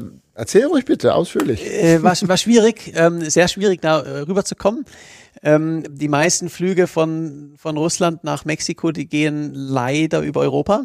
Das wäre aber Falsche Richtung. falsche Richtung, genau. Ich wollte schon in die richtige Richtung fliegen zumindest, damit es auch eine Weltumrundung ist am Ende. Ja. Und ähm, wegen Corona in Asien sind die, die Richtlinien nochmal viel, viel strenger gewesen. Also auch die fast alle Länder erlauben auch kein Transit. Ja. Ähm, die einzigen ähm, Länder, die gegangen wären, wären äh, Südkorea, äh, Seoul und Tokio. Ja. Vladivostok hat aber irgendwie nur einmal die Woche einen Flug nach, äh, nach Seoul gehabt. Und ähm, die Transitzeit waren irgendwie nur, ich weiß nicht, irgendwie zwölf Stunden oder sowas. Und der Die Anschluss. dir genehmigt wird, die zwölf Äh, Stunden. Genau. Und der Anschlussflug waren irgendwie, äh, der wäre 13 Stunden später gekommen. Das heißt, ich wäre ähm, einfach, äh, es geht nicht. Und, Es gibt äh, ja diesen die Forrest Gump-Film auch mit am Flughafen, wo der dann irgendwo sitzt. Terminal. Genau, ich genau. nicht. Terminal heißt ja. der. Das ist nicht Forrest Gump, aber der, Aber der gleiche Schauspieler. Genau, Ja. Und Tom Hanks. Ja, ja. Ähm, der einzige Flug dann, den's, der möglich war, ähm, war über Tokio. Mhm. Und ähm, ich habe dann erst ähm, ja bei der Fluggesellschaft buchen wollen, aber die haben mir erst gar kein Ticket verkauft, weil ähm, es sind zwei verschiedene Fluggesellschaften. Erst von Russland nach Tokio und dann von Tokio nach Mexiko. Und ähm, es war in, Mex in Tokio ist auch die Regel, es gibt halt den Transit, aber nachts schließt der Transitbereich. Das heißt, ähm, wenn aus irgendeinem Grund mein Anschlusszugflug ausfällt oder Verspätung hat, dann bin ich in der rechtlichen Grauzone, dass ich den Transitbereich verlassen muss, aber nicht verlassen darf. Also wie Terminal der, der Film. Das ist tatsächlich Äh, wie genau, der Film. genau. Und daher wollten die Fluggesellschaften mich erst gar, mir erst kein Ticket äh, verkaufen. Okay. Und äh, irgendwann habe ich dann eins bekommen. Ich musste aber, er hat mir noch äh, ja von der Botschaft noch was an Schreiben geben lassen und alles und musste dann auch unterschreiben, dass ich für jegliches, was was schiefgehen kann, äh, die volle Verantwortung Auf einer. Serviette mit einer Kugelschreibermine, ne? Es war wieder, also es war ein ganz, ganz heikles Thema und Ja. ähm, hätte auch einige schiefgehen können. Ja, ja, klar. Aber dann, dann hast du einen Flug bekommen und bist dann von Tokio direkt nach Mexiko. Genau. Okay. Ja. Dann, und dann beginnt Laufen. Mexiko war ja im Grunde die Ausweichlösung, weil alles andere nicht ging. Und im Nachhinein muss man ja sagen, dass dir das Schicksal da mal richtig in die Karten gespielt hat. Ne? Das war ja wahrscheinlich, wäre USA auch toll gewesen, sicherlich auch ein Erlebnis. Vielleicht holst du das ja irgendwann nochmal nach. Aber ich glaube, Mexiko hat das, das hat wahrscheinlich, was Erlebnisse angeht, alles getoppt, was man sich je vorstellen konnte. Ne? Äh, absolut. Also Mexiko ist bis heute mein, mein Lieblingsabenteuer. Hm. Was da alles passiert ist, also es ist ein nicht nur landschaftlich und Essen und äh, ich liebe einfach alles in dem Land, aber vor allem die Leute. Das war total verrückt. Jeden Tag eine neue Überraschung, was man sich gar nicht vorstellen kann, dass sowas passiert. Und auch Freundschaft, ne? Du bist ja losgelaufen und da ist ja einer mitgelaufen, der dich ja bis zum Ende immer mal wieder begleitet hat. Wie hieß der? der Leonardo, genau. Leonardo, genau. Ähm, also Leonardo war der Einzige, der da, also ich war ja in Mexiko praktisch unbekannt, wo ich los bin und der Leonardo war der Einzige, der an der Grenzmauer in Tijuana gewartet hat und ist in die ersten, also er wollte irgendwie 10 Kilometer mitlaufen, dann ist es aber irgendwie 25 geworden. Am nächsten Tag war er wieder da und ist mitgelaufen und dann ist er nochmal gekommen und noch nach Mexiko-Stadt und noch nach Cancun. Also er ist am Ende ich glaube, sieben oder acht Marathons komplett gelaufen und ähm, ja, und wir sollten der, der Hörerschaft kurz sagen, dein Plan war also, jeden Tag mindestens die Marathondistanz zu laufen. Ähm, jeden Tag. Äh, nee, nee, mein Plan war die, die, die Distanz von 120 Marathons in 120 Tagen. Das heißt, da waren die meisten Tage waren zwischen 40 und 50 Kilometer. Ich habe ein paar Tage gehabt, die auch unter 40 waren ähm, aber keine Ruhetage und am Ende war ich beim 44er Schnitt rausgekommen. Wir wollen es nur sacken lassen. Also wir müssen ja trotzdem nochmal sagen, wie unvorstellbar das ist, 120 Mal hintereinander einen Marathon zu laufen. Und wir haben das ja am Anfang schon gesagt, du hast auch gesagt, ganz viele Follower in, in, in Mexiko, du bist da, ich würde jetzt schon mal sowas sagen, wie Volksheld geworden oder so, oder nationale Berühmtheit, hast ja gesagt, du warst live im Fernsehen. Was ist passiert, dass dieses Land so auf dich aufmerksam. Was ist jetzt wirklich passiert, dass wir sagen können, du bist, jeder kennt dich da jetzt? Ja, also es ging dann, ich bin dann erst durch die Baja California Halbinsel gerannt. Das war äh, Wüste, da wurde ich dann so langsam regional bekannt, von was da nur eine Straße gibt, aber es war jetzt nichts Großes. Und dann bin ich rüber aus Festland äh, nach Sinaloa, bin da ähm, über die Sierra Mate gerannt und mir ist eine Straßenhündin hat sich mir angeschlossen, ähm, La Coqueta. Und die ist mir 130 Kilometer hinterhergerannt. Und, äh, das muss man auch erstmal können als Hund. Ja, ja, die war, also die war fit. Ja. Und ähm, ich habe aber gewusst, ich kann sie ja nicht, nicht mitnehmen. Ich laufe durch Millionenstädte durch, wo sie wahrscheinlich überfahren wird und habe ja auch kein Zuhause. Also wie, wie soll ich sie mitnehmen? Und habe dann im, äh, habe dann so einen kleinen Empfang in Durango bekommen, äh, der nächsten größeren Stadt und habe da jemanden ja gesucht, der sie adoptiert und ähm, es, es ist halt Mexiko. Sie wurde dann adoptiert und da von den Läufern dann dahin gebracht und da hat sie dann einen großen Empfang bekommen vom, vom der Gemeinde, vom Bürgermeister und, und von der Gemeinde. Die haben ja auch eine Medaille um den Hals gehängt und haben sie zur äh, zur Ehrenhündin ernannt, also so eine Eintrag ins goldene Buch der Stadt. Mit und, Tatze. Äh, keine Ahnung, wie die das gemacht haben, aber ähm, da, sie ist auf jeden Fall sehr berühmt geworden und äh, dann kam das, das, das nationale Fernsehen, hat eine Reportage über sie gemacht. Also sie wurde zu Mexikos berühmtester Hündin. Hat jetzt ein schönes Zuhause und alles und die, die einheimischen Läufer schicken immer Bilder von ihr, wie sie, sie, sie ist neulich wieder einen Marathon gelaufen. Okay. Und äh, am nächsten Tag war, war auch ich dann, dann nationale News als der Elf Forrest Gump Alemann und dann war ich nie wieder allein. Ja, die, ich habe gehört, die, die wurden Hotels bezahlt oder du hast sogar Geld bekommen, um in den Hotels zu übernachten. Und das heißt, du warst da richtig Volksheld für, eine, für die Zeit. Äh, ja, es ist erst, erst ins 10 gewesen, dann 20, dann teilweise hunderte von Leuten, die jeden Tag äh, mit mir mitgerannt sind. Und äh, also auch von, von Fünfjährigen bis zu 80-Jährigen, da war einfach alles mit dabei. Und ähm, ich habe dann auch in jedem Dorf einen Empfang bekommen vom, vom Bürgermeister, von Senatoren, vom Gouverneur und meine eigene Polizeieskorte bekommen. Äh, 24 Stunden, die haben mich auch nachts vom Hotel mit Maschinengewehr gewartet und aufgepasst, dass alles, äh, alles äh, okay ist. Und äh, sind dann auch manchmal mitgerannt mit. Das wurde dann irgendwann so ein Trend bei der, bei der mexikanischen Polizei, ähm, dass die mitlaufen. Aber sie dürfen ihre Waffen nicht zurücklassen, haben dann so das Maschinengewehr in der Hand und, und begleiten mich. Was, ja. Jetzt sagst du mexikanische Polizei. Ich sag jetzt mal in unserer normalen Sprache, das sind ja die Guten es gibt aber in Mexiko auch die Bösen. Also die, da ist ja Drogenhandel und das sind ja auch Gefahren.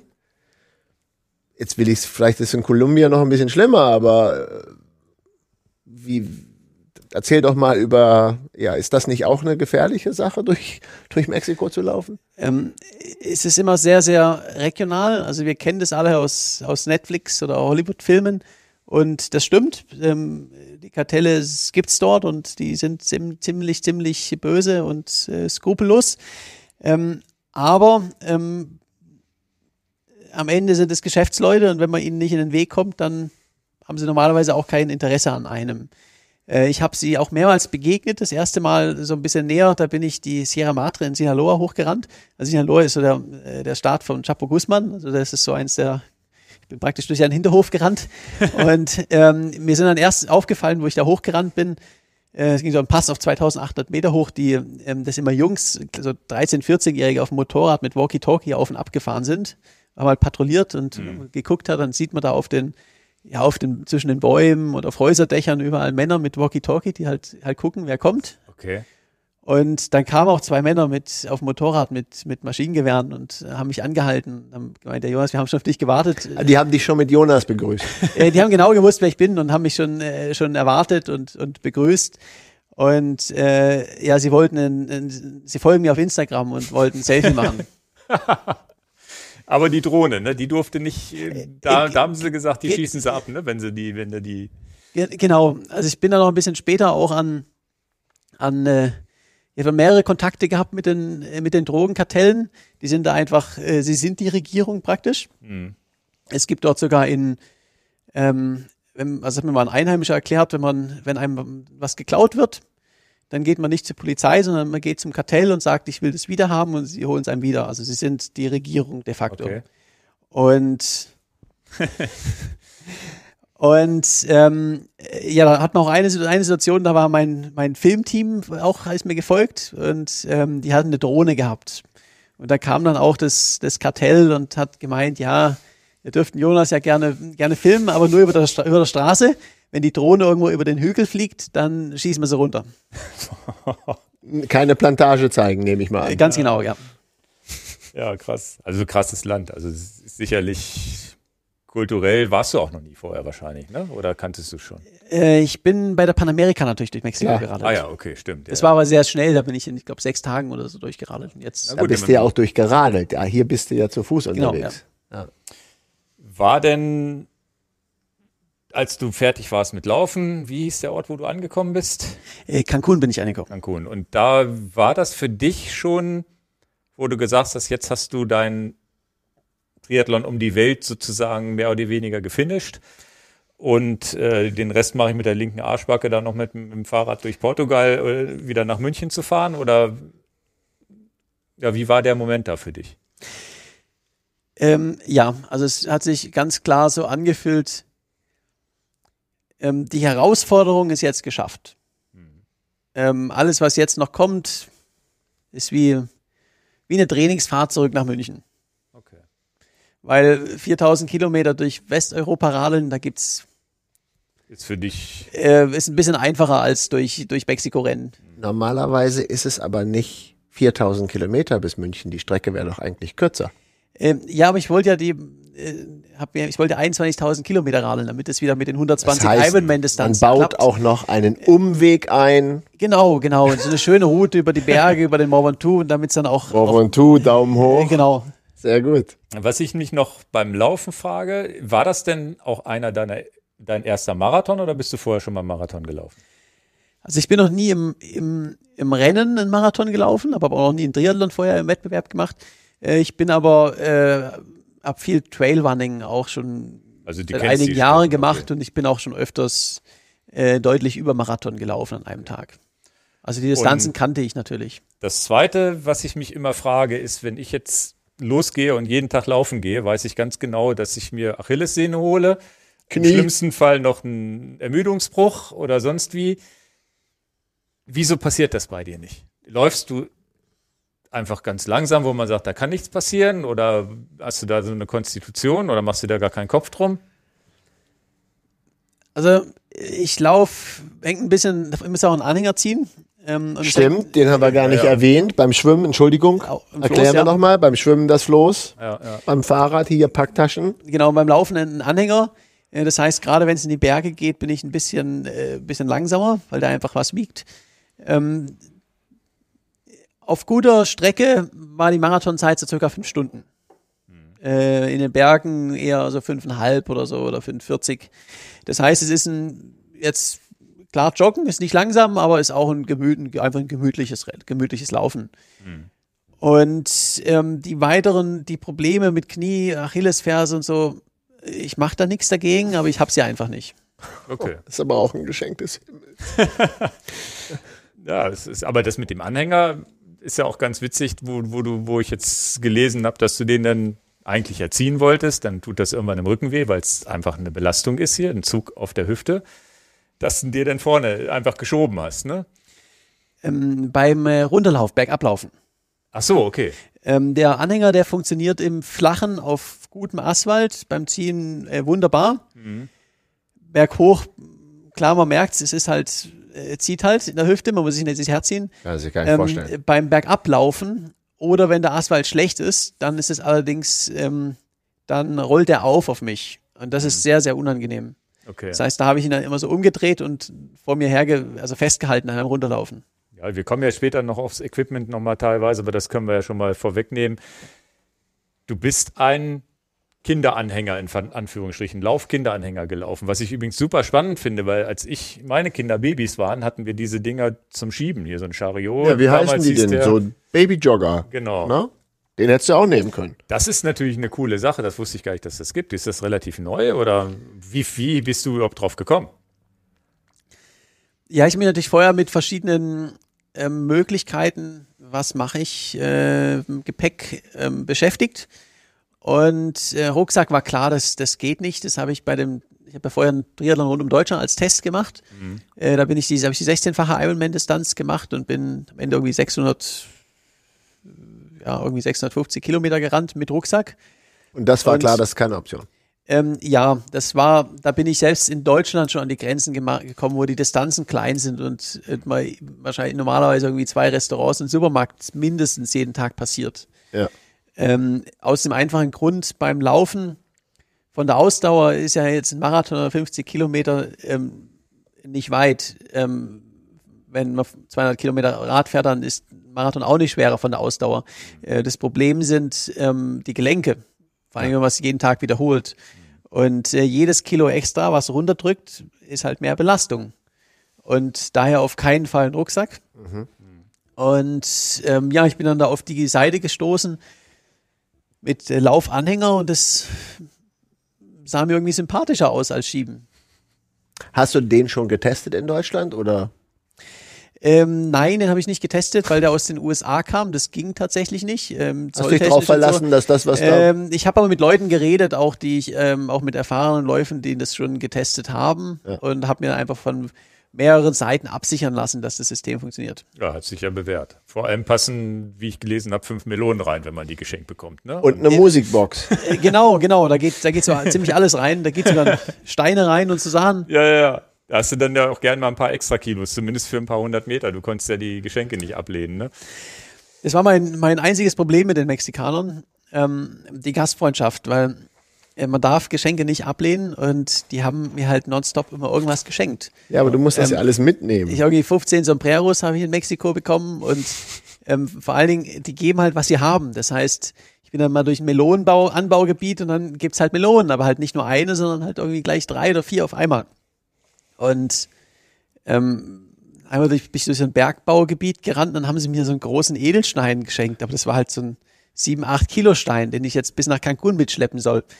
Ähm, ist ja gut gemeint, aber ja, aber nicht ganz man, praktisch. Da muss man wahrscheinlich gute Miene spielen, ne? weil das, Genau. das würde einem ja wirklich auch leid tun, die zu enttäuschen. ich habe es normalerweise mitgenommen und habe es dann hinter der nächsten Kurve, wenn es denn ging, der meiner Polizeieskorte gegeben. Wenn es allerdings große Mengen an Läufern dabei waren, irgendwie, ähm, da kann man das ja auch nicht machen, wenn die aus dem Dorf kommen und, äh, und so. Das heißt, manchmal musste ich dann doch länger hinter mir herziehen. Na Ja, gut. aber das kann man auch wirklich gut nachvollziehen, dass die Leute natürlich gastfreundlich sein wollen und alles, natürlich. Ja, und dann war, war letztendlich, ja, musstest du wieder fliegen, ging wieder nicht anders. Klar, Corona-mäßig äh, nach Portugal. schöne Radstrecke nach, nach äh, Deutschland, München gehabt. Ist das so, so eine Genussfahrt, wo du sagst, naja. Genussfahrt, 4000 Kilometer mal eben. Ja, aber wie, wie, wie, wie nimmt man das mental? Wo man sagt, freut man sich auf jeden Kilometer, den man näher nach Hause kommt, freut man sich drauf, auch mal wieder im eigenen Bett. Also hast du ja gar nicht, ne? Aber vielleicht im Bett von Freunden zu schlafen. ähm, und, und mal wirklich zu sagen, ja, ich habe es geschafft und so ein bisschen sich auch feiern zu lassen auf den letzten Metern. Wie ist das Gefühl so auf den letzten Kilometern? Ja, also Genussfahrt, das trifft schon zu. Krass. Ähm, also gerade auch Portugal, Spanien, Südfrankreich, es war, war ja herrlich noch auf dem Mont hoch, so ein schöner Berg. Ähm, da konnte ich nochmal so richtig einfach, einfach genießen und ähm, okay. nochmal meine, meine Lieblingsdisziplin und jetzt auch nicht im, im russischen Schneesturm, sondern, äh, sagen, Winter, sondern auf, auf, angenehmen, schönen Bergstraßen äh, am Mittelmeer entlang. Das war, äh, war herrlich. Okay. Und dann natürlich ein toller Empfang hier auch in Deutschland. Ne? Absolut. Also es ist ja dann die Story von äh, aus Mexiko, was da so alles passiert ist, ist ja dann auch irgendwie in Deutschland angekommen. Und ähm, da sind ja äh, schon in, in Frankreich und in der Schweiz dann schon die ersten Radler gekommen, die dann noch mitgeradelt sind. Und mhm. mein Bruder und, äh, und Freunde, das war, war natürlich super. Und dann wurde ja, haben wir vorhin schon besprochen, dein Buch erscheint zwei Tage später. Du bist, glaube ich, in den ersten Tagen schon durchgereicht worden von einem Fernsehsender zum nächsten. Ich habe auch irgendwo gesehen, dass, dir, dass du gefilmt wurdest, wie der Bart abrasiert wird und sonst wie. Da scheinen ja viele Fernsehteams vor Ort gewesen zu sein. Dann ist ja der Schalter umgeswitcht worden. Und du hast ja das Abenteuer schon zu deinem Beruf gemacht. Auch vorher schon. Und jetzt ist das ja hoch zehn oder irgendwas in, in, in Sachen Medien und, und Terminen, die du hast, inklusive uns jetzt hier und wir, wir quälen unsere Gäste auch noch immer so lange. ähm, wie ist das? Das ist ja jetzt sozusagen dein neuer Beruf und der jetzt nochmal viel vervielfältigt wird. Was ist, was ist eigentlich schwieriger? Der, der, der neue Beruf, also nach dem Beruf, also nach dem Abenteuern, der Marathon, den du jetzt durchläufst, medial und, und auch, auch Vorträge und alles, was auch immer du hast, das hat wirklich viele, viele Baustellen oder viele Dinge, die du machst, gegenüber der, dem Abenteuer an sich, was du gemacht hast. Also das, was ich aktuell mache mit dem Medien- und Vortragsmarathon, das ist definitiv für mich deutlich anstrengender als der Triathlon um die Welt. Gründe gibt's da, gibt's ja verschiedene. Ähm, eins ist sicherlich, das, also mein Handy hört nicht mehr auf zu, äh, zu klingeln. Ich bekomme einfach so viele Nachrichten die, ganze Zeit, ich kann es nicht mehr beantworten. Es geht einfach nicht. Und ähm, es ist auch, äh, wenn ich meinem Projekt draußen bin, dann bin ich zu 100 Prozent meinem eigenen Chef und ähm, kann meinen Tagesablauf bestimmen, habe keinerlei Verpflichtungen, außer mein Marathon zu rennen. Muss mit keinem reden. Ähm, hab, äh, ja, es ist, ich bin, bin unabhängig. Ja, ja. Und äh, jetzt habe ich natürlich auch einen Kalender, der ist bis, ich habe schon Termine für Mitte nächstes Jahr in meinem Kalender äh, mit Vorträgen.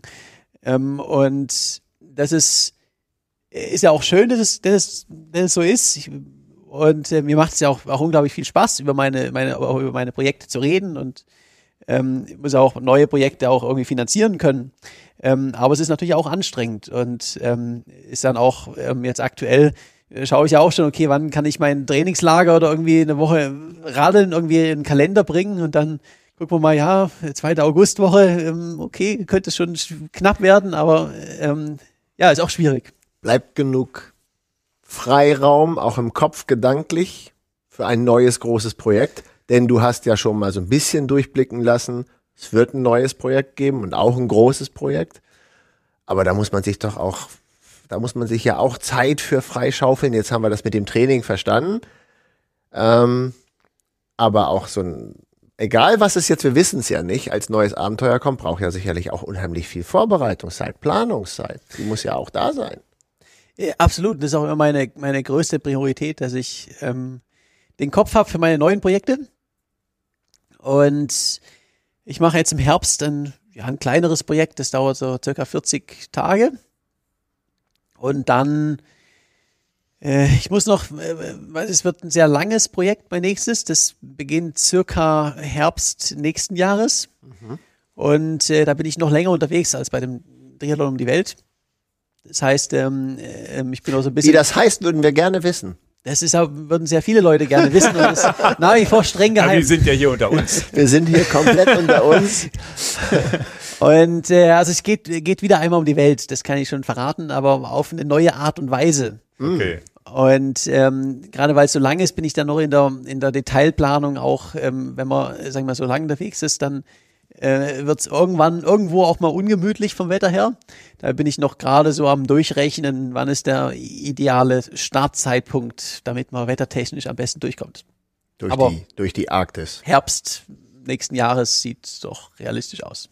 Du willst nicht, gar nichts. Du willst alles. Keine einzige Detail. Ja, das gar ist nichts. ja auch wer jetzt Können wir was rauskitzeln? Ich habe hab ja schon verraten, dass es um die Welt geht. Also Ja, das ja. ist ja okay. Dann nehmen wir Nein, das. das hin. wäre auch zu früh. Das, äh, Nein, nein. Aber da, da planst du, dass aufbauen. es noch länger dauert als die, die Zeit, die du jetzt gehabt hast. Also das äh, ist ja auch eine Information. äh, genau, das wird ein sehr, sehr großes Projekt wieder. Okay. Und äh, jetzt aktuell bin ich einfach dort dran, mit der, so ein bisschen die äh, groben Plan zu machen äh, ähm, von der Logistik und halte mich jetzt so die nächsten Monate auch einfach fit mit Sport, wenn es halt, wenn ich so viel ich kann.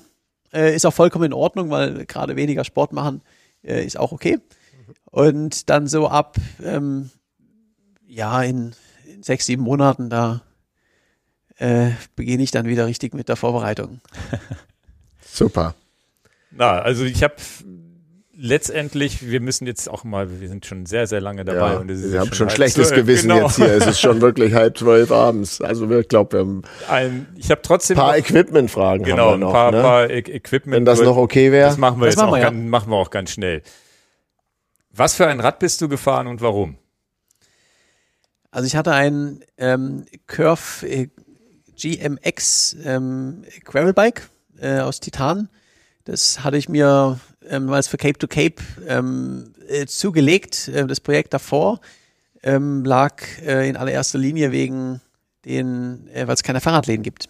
Hm, Da wollte ich dann was, also Stabilität ging es am Ende drum. okay. Du bist eine mechanische GRX Shimano gefahren. Äh, genau, mechanische GRX-Gruppe, ähm, ganz einfach. Mechanisch macht keine Probleme und man kann es überall reparieren lassen. und du bist, Shimano- one, du bist One-By gefahren, also vorne kein Umwerfer, Äh, ein Kettenblatt. Genau, genau. Auch äh, einfach wegen, wegen Sibirien wieder. Ähm, so Geschwindig Geschwindigkeit ist schön, aber ähm, äh, hilft mir auch nicht, wenn, wenn ich irgendwo Probleme habe. Daher keep it simple. Und äh, Shimano GRX ist so, das einfach ist, mechanisch ist simpler und zuverlässiger. Habe ich noch nicht gefunden. Okay. Dann die, die Kälteausrüstung fand ich noch interessant. Was war da am wichtigsten? Man sieht dich mit Skibrille und Ja. Eis im Bad. Ähm, Das ist eigentlich wahrscheinlich auch eins der bekanntesten Fotos äh, von dir, die man immer mal wieder sieht. Ähm, was war da das Wichtigste? Also auf dem Fahrrad kleidungstechnisch klar eine Daunenjacke und mehrere Schichten. Enorm wichtig äh, natürlich die Handschuhe und die, und die Schuhe vor allen Dingen. Was hattest du da für Handschuhe? Was, also das, oder bist du da Ähm, unempfindlich? also ich habe am Handschuh habe ich äh, Chiba Alaska gehabt. Das sind noch welche, wo die, ähm, die Finger so zusammen sind. Wie so ein Lobster. Äh, Genau, wie ein Lobster. Und äh, bei den Schuhen ähm, hatte ich von, von 45 North gibt's so wirklich Expeditions-Winterschuhe. die sehen, ja, sind schon fast so wie snowboard die trägst Soft du doch auch im Winter, ne? Ja. ja. Und mh, da ist auch, da wird es auch bei minus 20 nicht, nicht kalt drin. Doch, bei mir wird auch in diesen Schuhen bei minus fünf kalt. Ich habe Probleme mit kalten Füßen. Aber Das ist dann das veranlagt. ist, das ist eine Veranlagung. Also deswegen habe ich auch Expeditionsschuhe. Also bei minus 5 würde ich die Schuhe noch nicht tragen, weil Ja, ja, aber dann würde ich ja drinnen schwitzen. genau. So unterschiedlich sind wir. Alles gut, alles Ja, gut. Ähm, ja, und interessant wird es dann vor allen Dingen auch an der, an der letztendlich Campingausrüstung etc. Ganz kurz, aber du hast nur ein Paar Schuhe. Ähm, Oder hast du zwei Paar Winterschuhe? ich mit? hatte ein paar von den, den, den Winterschuhen und dann hatte ich noch meine normalen Radschuhe dabei Ja. mit Überschuhen. Einfach aus dem Grund, ich bin ja aufgrund von den ganzen Verzögerungen erst Anfang März, Anfang, ich glaube Anfang März oder Mitte März in, in, in, in Russland reingekommen. Das heißt, es war noch Winter, aber weil man ja auch nichts nach Russland schicken kann wegen, äh, wegen Ja, Zoll. ja. Mhm. Äh, kommt ja nicht an, ähm, musste ich das, meine komplette Ausrüstung für die ganze Strecke mitnehmen. Und ähm, ja, Ende April äh, kann es dann doch auch Tage geben, die ein bisschen wärmer sind. Da habe ich zwei Paar Schuhe gehabt. Ja, ja. Super. Und ähm, ja, bei der, bei der Campingausrüstung äh, guter Daunenschlafsack, klar. Äh, und ganz wichtig ist natürlich die, die Matte, ähm, weil die Kälte kommt von unten.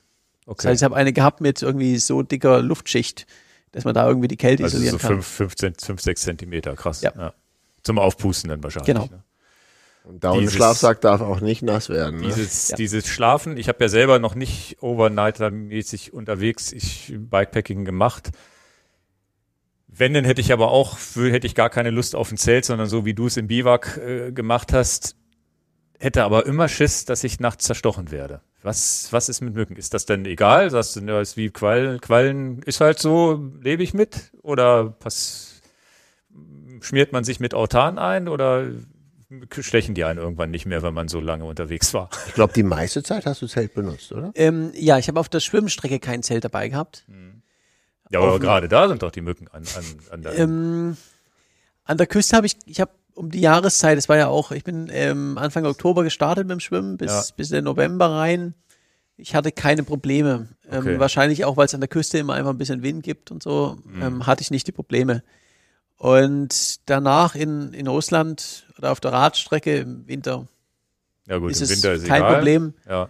Und in Mexiko hat es auch nicht wirklich welche gegeben. Vereinzelt. Ja, aber in Mexiko gibt es Skorpione. Ist richtig, ja, ja, ja, aber die machen ja nichts. Ist das so? Ja, man muss sie ein bisschen respektieren und, und aufpassen. Ja. Ähm, dann, dann ist es auch okay.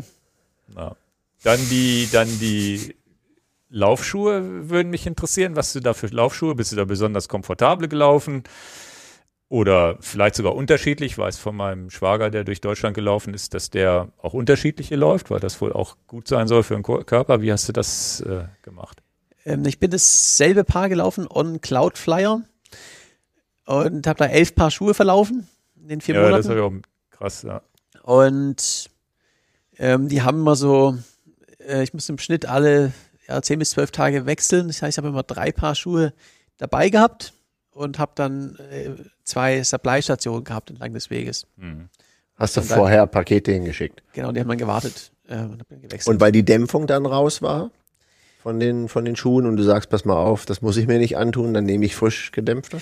Äh, Genau, also man hätte die Schuhe vielleicht auch noch mal ein paar Tage länger laufen können, aber äh, ich wollte es halt auch nicht riskieren. Mhm. Weil Nein. Dämpfung ist dann Ja. schon auch wichtig für deine Genau. Belastung. Ja. Mhm.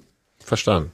Die, das ist jetzt auch so der letzte Punkt, den ich hier noch auf der Liste habe, ist ja die Logistik des Ganzen. Also du musst ja vorweg geplant haben oder wahrscheinlich vieles auch dadurch, dass sich Routen geändert haben währenddessen. Wann wird was wohin geschickt? Oder mitgebracht von Markus Weinberg, der, der hat glaube ich auch mal was mitgebracht, der dich ja zwischendurch auch oft begleitet hat. Wie hast du das geplant? Stehen da zu Hause bei deinem Vater schon mal zehn Pakete rum, wo du sagst, dann und dann schickst du die bitte da und da hin?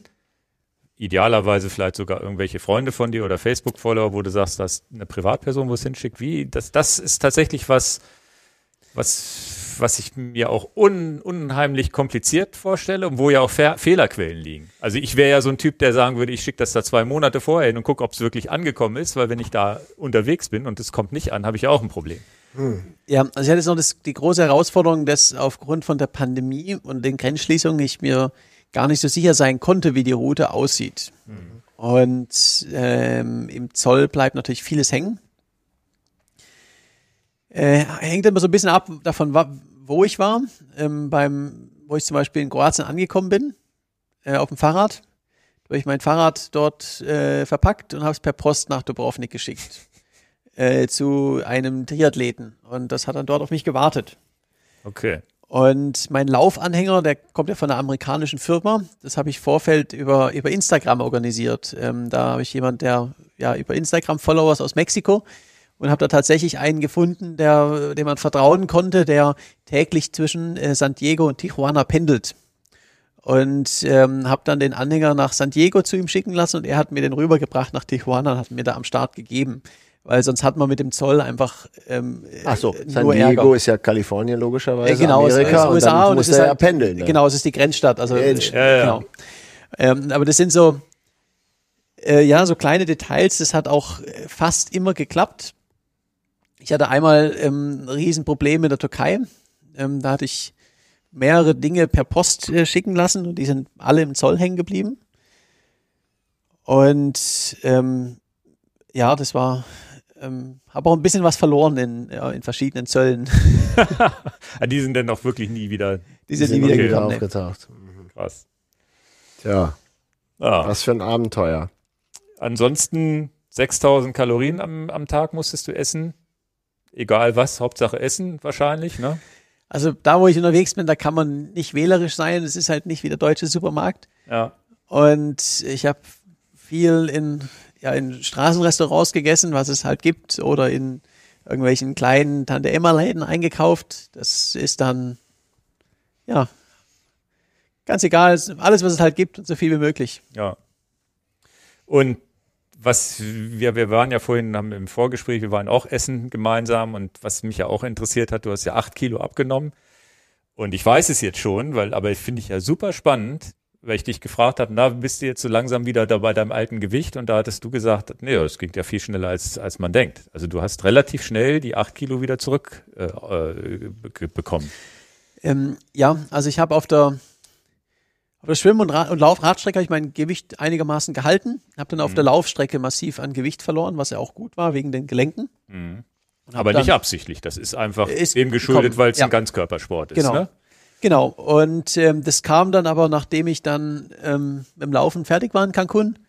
Da habe ich das in so ja eine Woche bis zehn Tagen habe ich es wieder drauf gehabt, das Gewicht. Krass. Das fand ich eine krasse Geschichte, dass man eine Woche oder zehn Tage acht Kilo wieder zunehmen kann. Und das aber auch jetzt nicht so weitergeht. Ne? Also es ist ja dann nicht so, Ja. dass du dann in den nochmal zehn Tage nochmal acht Kilo wäre nicht so schön, aber ist ja krass. Das ist wahrscheinlich so, wie man es, wenn man mal krank ist und, und drei Kilo abnimmt, die nimmt man ja auch in drei Tagen wieder zu. Aber dass sich, dass das auf so eine lange Sicht geht, hätte ich nie gedacht.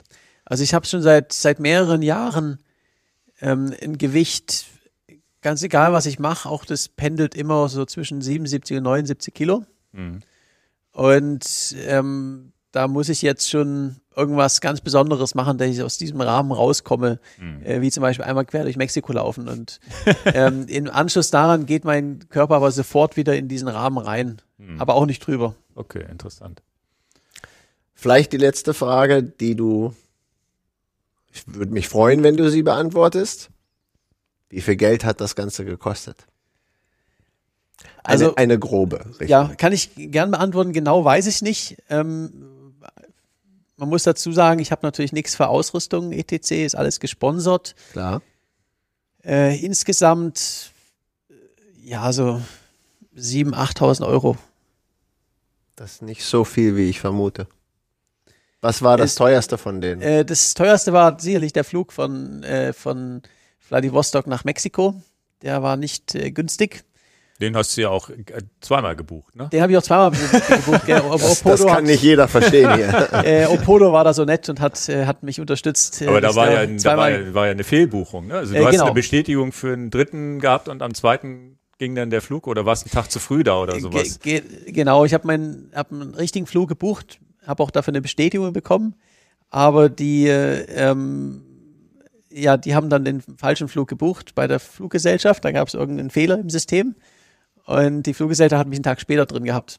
Und ähm, ja, da musste ich nochmal buchen, weil Der Transit hat ja zugemacht, ging ja nicht. Dann ging ja nicht, genau. buchen. ging ja nicht, ja. Und das ist, ja, okay. Und das war am Ende der, der ja, teuerste Teil von meinem ganzen Projekt. Ansonsten, äh, ich habe viel gezeltet und esse halt, aber das ist in anderen Ländern auch günstiger als hier. Da braucht man nicht viel. Also um die Welt reisen ist günstiger als, als hier in Deutschland leben. okay, also es ist erstaunlich. Also auch im Vorfeld hat es nicht, also natürlich musst du deinen deinen Lebensunterhalt zahlen, während du sowas planst, auf ein paar Monate lang wahrscheinlich, ne? aber das ist ja erstaunlich wenig. Äh, Hätte ich nicht gedacht. Ich hätte jetzt gedacht, also auch wenn es unsupported ist. Also, was hatten wir denn? Race Across America hatten wir mal jemanden hier, den, den Sven, die haben, was haben die, 50 70.000 Euro für 70.000 oder so. 70.000 Euro. Natürlich ein Ries- Riesenteam dahinter. Aber da so gibt's ja weiter. auch Startgeldgebühren, ja. Du hattest ja keine Startgeldgebühr. Äh, ja, aber das ist, ähm, äh, ich kenne das von mehreren Leuten, die auch so bei Supported-Rennen mit, mitfahren. Da ist ein Tag, ähm, kostet, da kann ich ein Jahr lang von reisen, von dem, was ein Tag kostet, einfach wegen dem, wegen dem Team drumherum und der ganzen Logistik. Also es ist ja, ja es kostet 10.000 Euro. Also deine Worte zu allen. Geht auf Weltreise. Es ist nicht, so, es ist nicht Genau. so teuer, wie ihr denkt. Also man kann dich, äh, es noch deutlich günstiger machen. Das ist ja jetzt hier äh, schon auch für mich die Komfortversion gewesen. Mhm. Ähm, ich bin während meinem während dem Studium, da war ich meine erste große Welt 60.000 hast du gesagt, Kilometer. Äh, genau, das waren 60.000 Kilometer. Äh, das war, ich glaube, 2010 bin ich gestartet. Ähm, da bin ich anderthalb Jahre um die Welt geradelt und hatte als Student, ich hatte ja auch kein Geld. Und ähm, da habe ich ja so sechs, sieben Euro am Tag ausgegeben im Schnitt. Mir hat's mir hat's an nichts gefehlt. Krass. Würde dich denn mal so ein Race Across Amerika überhaupt reizen? Äh, Also so, weil es wieder dieser Wettkampfmodus ist wahrscheinlich, ne? den du gar nicht möchtest.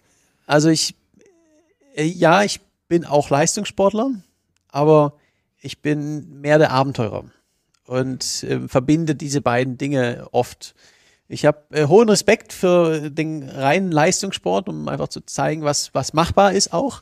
Aber äh, mir geht's um die, um die Erlebnisse und ähm, die Ja, gut. Abenteuer und äh, wenn man da ein Team dabei habt, dann Ja, ein Team Dann und wären ja natürlich die ganzen eine vorgegebene Probleme Strecke. Du kannst nicht mal Ja. eben rechts sagen, ich kaufe mal, ich gehe da mal gucken, da ist ja ein schöner Berg, wo ich mal hochfahren Genau. könnte. Also es geht dann halt nur noch um die Leistung und das Abenteuer äh, wird so ein bisschen rausgenommen. Und äh, daher, äh, da sind wir wieder bei dem Punkt äh, mit der Frage, würdest du, äh, die ich mir immer stelle, würd, ob ich was machen würde, äh, nur weil ich damit Geld verdienen kann. Und die, die Antwort ist nein. Und daher werde ich auch nie am Race Across America teilnehmen, weil es ist nicht meine Leidenschaft. Meine Leidenschaft ist das Abenteuer, es ist das Unsupported. Und ähm, daran wird sich auch nichts ändern. Aber das ist auch ein, erstmal ein schönes Schlusswort fast schon, würde ich sagen.